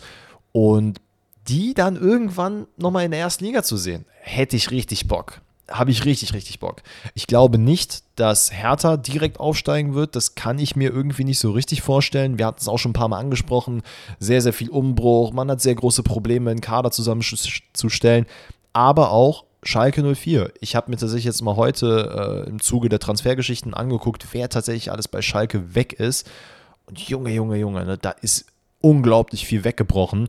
Und auch da, ich habe vor kurzem mit einem Kollegen gesprochen, der äh, ein sehr großer Schalke-Fan ist, und er meinte auch zu mir, er kann nicht einschätzen, wie die nächste Saison ablaufen wird, weil einfach kein Kader bereitsteht, mit dem man irgendwie planen kann oder wo, wo man sich irgendwas erhoffen könnte. Und ich glaube, das sind die Chancen, die der HSV hat. Auch da wird es ja. natürlich Abgänge geben, aber das ist auf jeden Fall schon ein festeres Konstrukt, was eigentlich auch jetzt schon erstligareif wäre auf dem Papier. Und ich kann mir vorstellen, dass man diesen, dass man diesen Sprung schafft. Ich glaube nicht, dass Schalke und Hertha direkt wieder einsteigen, wenn überhaupt einer von den beiden. Einer von den beiden wäre auch mein Call. Ich, äh, das war auch ernst gemeint mit dem HSV, ne? Das war nicht joke-mäßig. HSV wird Erster nächstes Jahr. So. Ist, ist mein Call. HSV wird Erster. Okay. Also ich das glaube, wie du, wie, du, wie du auch meintest, dass, dass Hertha und Schalke ein bisschen Probleme haben können. Ich kann mir vorstellen, dass, ich weiß jetzt noch nicht wer, ich werde wahrscheinlich noch eine Prediction dazu machen, aber einer von den beiden dann noch direkt aufsteigt, dann vielleicht Düsseldorf auf drei und dann der andere von den beiden irgendwie auf vier, irgendwie sowas. Das wäre so jetzt ad hoc, wo ich jetzt sagen würde, aber ohne Transfers, ohne Abgänge, ohne irgendwas zu wissen, ist natürlich auch sehr, sehr schwierig. Wir machen das selber jetzt auch in der ersten Liga, denn da fragt äh, Jan Luca, wer ist denn für euch der sicherste Absteiger in der Bundesliga? Hast du da jetzt einen Call von Anfang an? Also klar, natürlich die leichteste Variante wäre zu sagen Heidenheim, Heidenheim oder Darmstadt. Heidenheim glaube ich tatsächlich auch nicht, dass sie absteigen. Äh, Darmstadt könnte ich es mir eigentlich vorstellen. Ich weiß nicht, es ist immer sehr, sehr schwer, die, die ja, sagen wir mal, die, nicht die Dinos der ersten Liga, wenn sie wieder hochkommen, einzuschätzen als so kleinere Vereine. Heidenheim hat sehr, sehr viel dafür getan, dass man in die erste Liga kommt, hat sich jetzt endlich mal belohnt. Ich glaube, die belohnen sich auch dafür und bleiben in der ersten Liga. Ich stell mir vor, das wird einfach so das nächste Union Berlin, das wäre krank. Ähm, ja. Ich glaube aber tatsächlich, mein Bauchgefühl sagt mir, dass Augsburg es sehr schwer haben wird wieder dieses Jahr. Ich weiß nicht, ob es ja, um direkten Abstieg kommt, aber ich glaube, das wird hart. Augsburg wäre auch mein Call. Ich kann mir auch sehr, sehr gut vorstellen, dass ähm, Darmstadt relativ schnell wieder runtergeht. Ich weiß auch nicht warum. Mhm. Ich habe da irgendwie eher das Gefühl, dass die runtergehen wieder als Heidenheim. Keine Ahnung. Mhm. Äh, aber auch da werden wir noch Transfers abwarten. Äh, Darmstadt hat übrigens auch Patrick Pfeiffer. Kennst du den? Ja, ne? Den haben wir auch in der ja, Karriere ja, mal geholt, ne? Der ist zu mhm. Augsburg gegangen. Wusstest du das? Oh, okay, das ja, ist krass. Ist auch ein ganz geiler Transfer. Ähm, aber ich glaube auch trotzdem, dass Augsburg äh, runtergehen wird. Und das wäre ja wild, wenn Darmstadt bleibt und er geht dann mit Augsburg wieder runter. Crazy. Ja, das wird trocken. Aber naja. So, letzte Frage des QAs ähm, ist die folgende von Arvid Off-Topic. Funny Frisch, Pringles oder eine andere Chipsorte? Was ist dein Favorite? Oh, das ist, ich muss sagen, glaube ich, aus dem Bauch heraus würde ich Lace sagen. Uh, okay. Weird. Hä, warum? Lace. Okay, ja, das natürlich. Sind, das sind deine Favorites von denen. Okay, crazy. Also, okay, warte mal, mal, ja, dann, dann hau mich mal um jetzt hier. Hä, nee, ich habe jetzt nicht so eine, so eine krass äh, kontroverse Antwort, aber Honorable Mention für mich, und da werde ich mir vielleicht ein bisschen Hate einfangen. Uh, ja. ja, Stapelchips. Die ballern. Diese richtig nee. billigen, diese, doch, doch, weil Pringles, erstmal Leute, Pringles ist eine Frechheit. Pringles hatte so viele vegane Sorten. Ich glaube, nur zwei oder drei waren nicht vegan, unter anderem Sour Cream, und haben alle wieder unvegan gemacht, bis auf einen oder so. Da ist jetzt überall wieder Milch drin. Frech, deswegen die schon mal auf jeden Fall nicht. Dann Crunch Chips, ist sowieso überall Milch drin. Kein Plan weiß warum. Deswegen ist für mich halt immer funny frisch. Aber wie gesagt, die Ja-Stapelchips, die sind Killer. Real Talk, hört nicht auf Alex. Ich habe die einmal gegessen. Ich habe mir so mal, ich hab, mein Mund war so wund danach, weil da einfach so viel Salz drin ist. Äh, das habe ich, das, das Problem habe ich generell bei so, in Klammern, Billigchips. Da ist einfach ja. Gewürz mal 10. Das stimmt. wie heißen denn diese etwas, wie heißen denn diese etwas äh, teureren, wo es auch so Salt and Vinegar und so gibt? Die sind eigentlich ganz ja. geil. Kettle, Kettler? Ach so, ja, das ist doch auch von, ist das nicht auch von Funny Frisch? Das kann das sein, ja. Lorenz, ich weiß es nicht. Aber diese Kesselchips sind auf jeden Fall auch geil. Äh, ja, für genau. mich ist Lace halt das Geile, weil, und das habe ich halt nur bei Lace bisher erlebt, in anderen Ländern, das ist ein internationales Produkt. Klar, Pringles auch, aber Lace halt, ne, wenn du wirklich eine Chipstüte brauchst, wo ich generell mehr Fan bin als Stapelchips. Fair. Und da hast du halt in verschiedenen Ländern verschiedene Geschmäcker. Ich habe in Portugal Lace probiert, die halt wirklich sexy sind. In Polen habe ich Lace probiert, die unglaublich geil sind. Deswegen für mich einfach Killer. Und ich muss auch sagen, mein Lieblingsgeschmack, um es ganz, ganz klassisch zu lassen, geriffelte, salzige Chips von Lace. Äh. Goated. Einfach goated. Ich bin eher so der Ja, komm, dann hol dir deine ja, Aber- Stapeldinger da. Junge, was bist du so am Haten? Ey, Paprika ist doch auch voll fein. Bist du auch so Paprika jemand, ist der so fein, sagt, aber die ja Stapelchips schmecken halt einfach Eistee, kacke. Eistee, Pfirsich oder Zitrone, wenn du nicht meins nimmst, bist du nicht mehr mein Freund. Ey, so auch so eine Sache. Pfirsich, nein, natürlich nicht, aber für dieser äh, Ja-Eistee, ne, den muss ich sagen, habe ich damals auch sehr gefühlt, aber der ist halt komplett overrated gewesen. Es gibt nun Ja, meiner okay. Meinung nach sehr wenig ist- Eissorten, die halt, äh, Eisteesorten, die wirklich geil sind. Das Ding ist, er ist halt billig, ne? Also, bei mir hat man einen Stein im Brett, wenn es nicht viel kostet. Also, ich mag halt nicht wie bei Fuse-Tee für 0,4 irgendwie dasselbe bezahlen wie bei Pfanner für 2 Liter. So. Das fühle ich halt Der nicht. Pfanne ist auch geiler.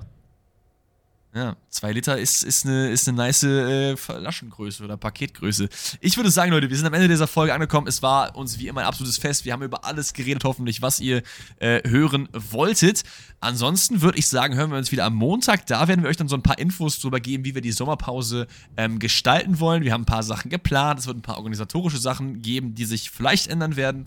Und das werden wir dann alles mit euch am Montag teilen. Ansonsten, wenn du nichts mehr hast, würde ich sagen, euer wohlverdienter Podcast Feierabend. Nach wieder schön anderthalb Stunden Hörgenuss mit dem lieben Dennis und mir. Bis Montag, oder? Yes, yes, yes. Tschüssel und auf Wiedersehen. Ciao, ciao.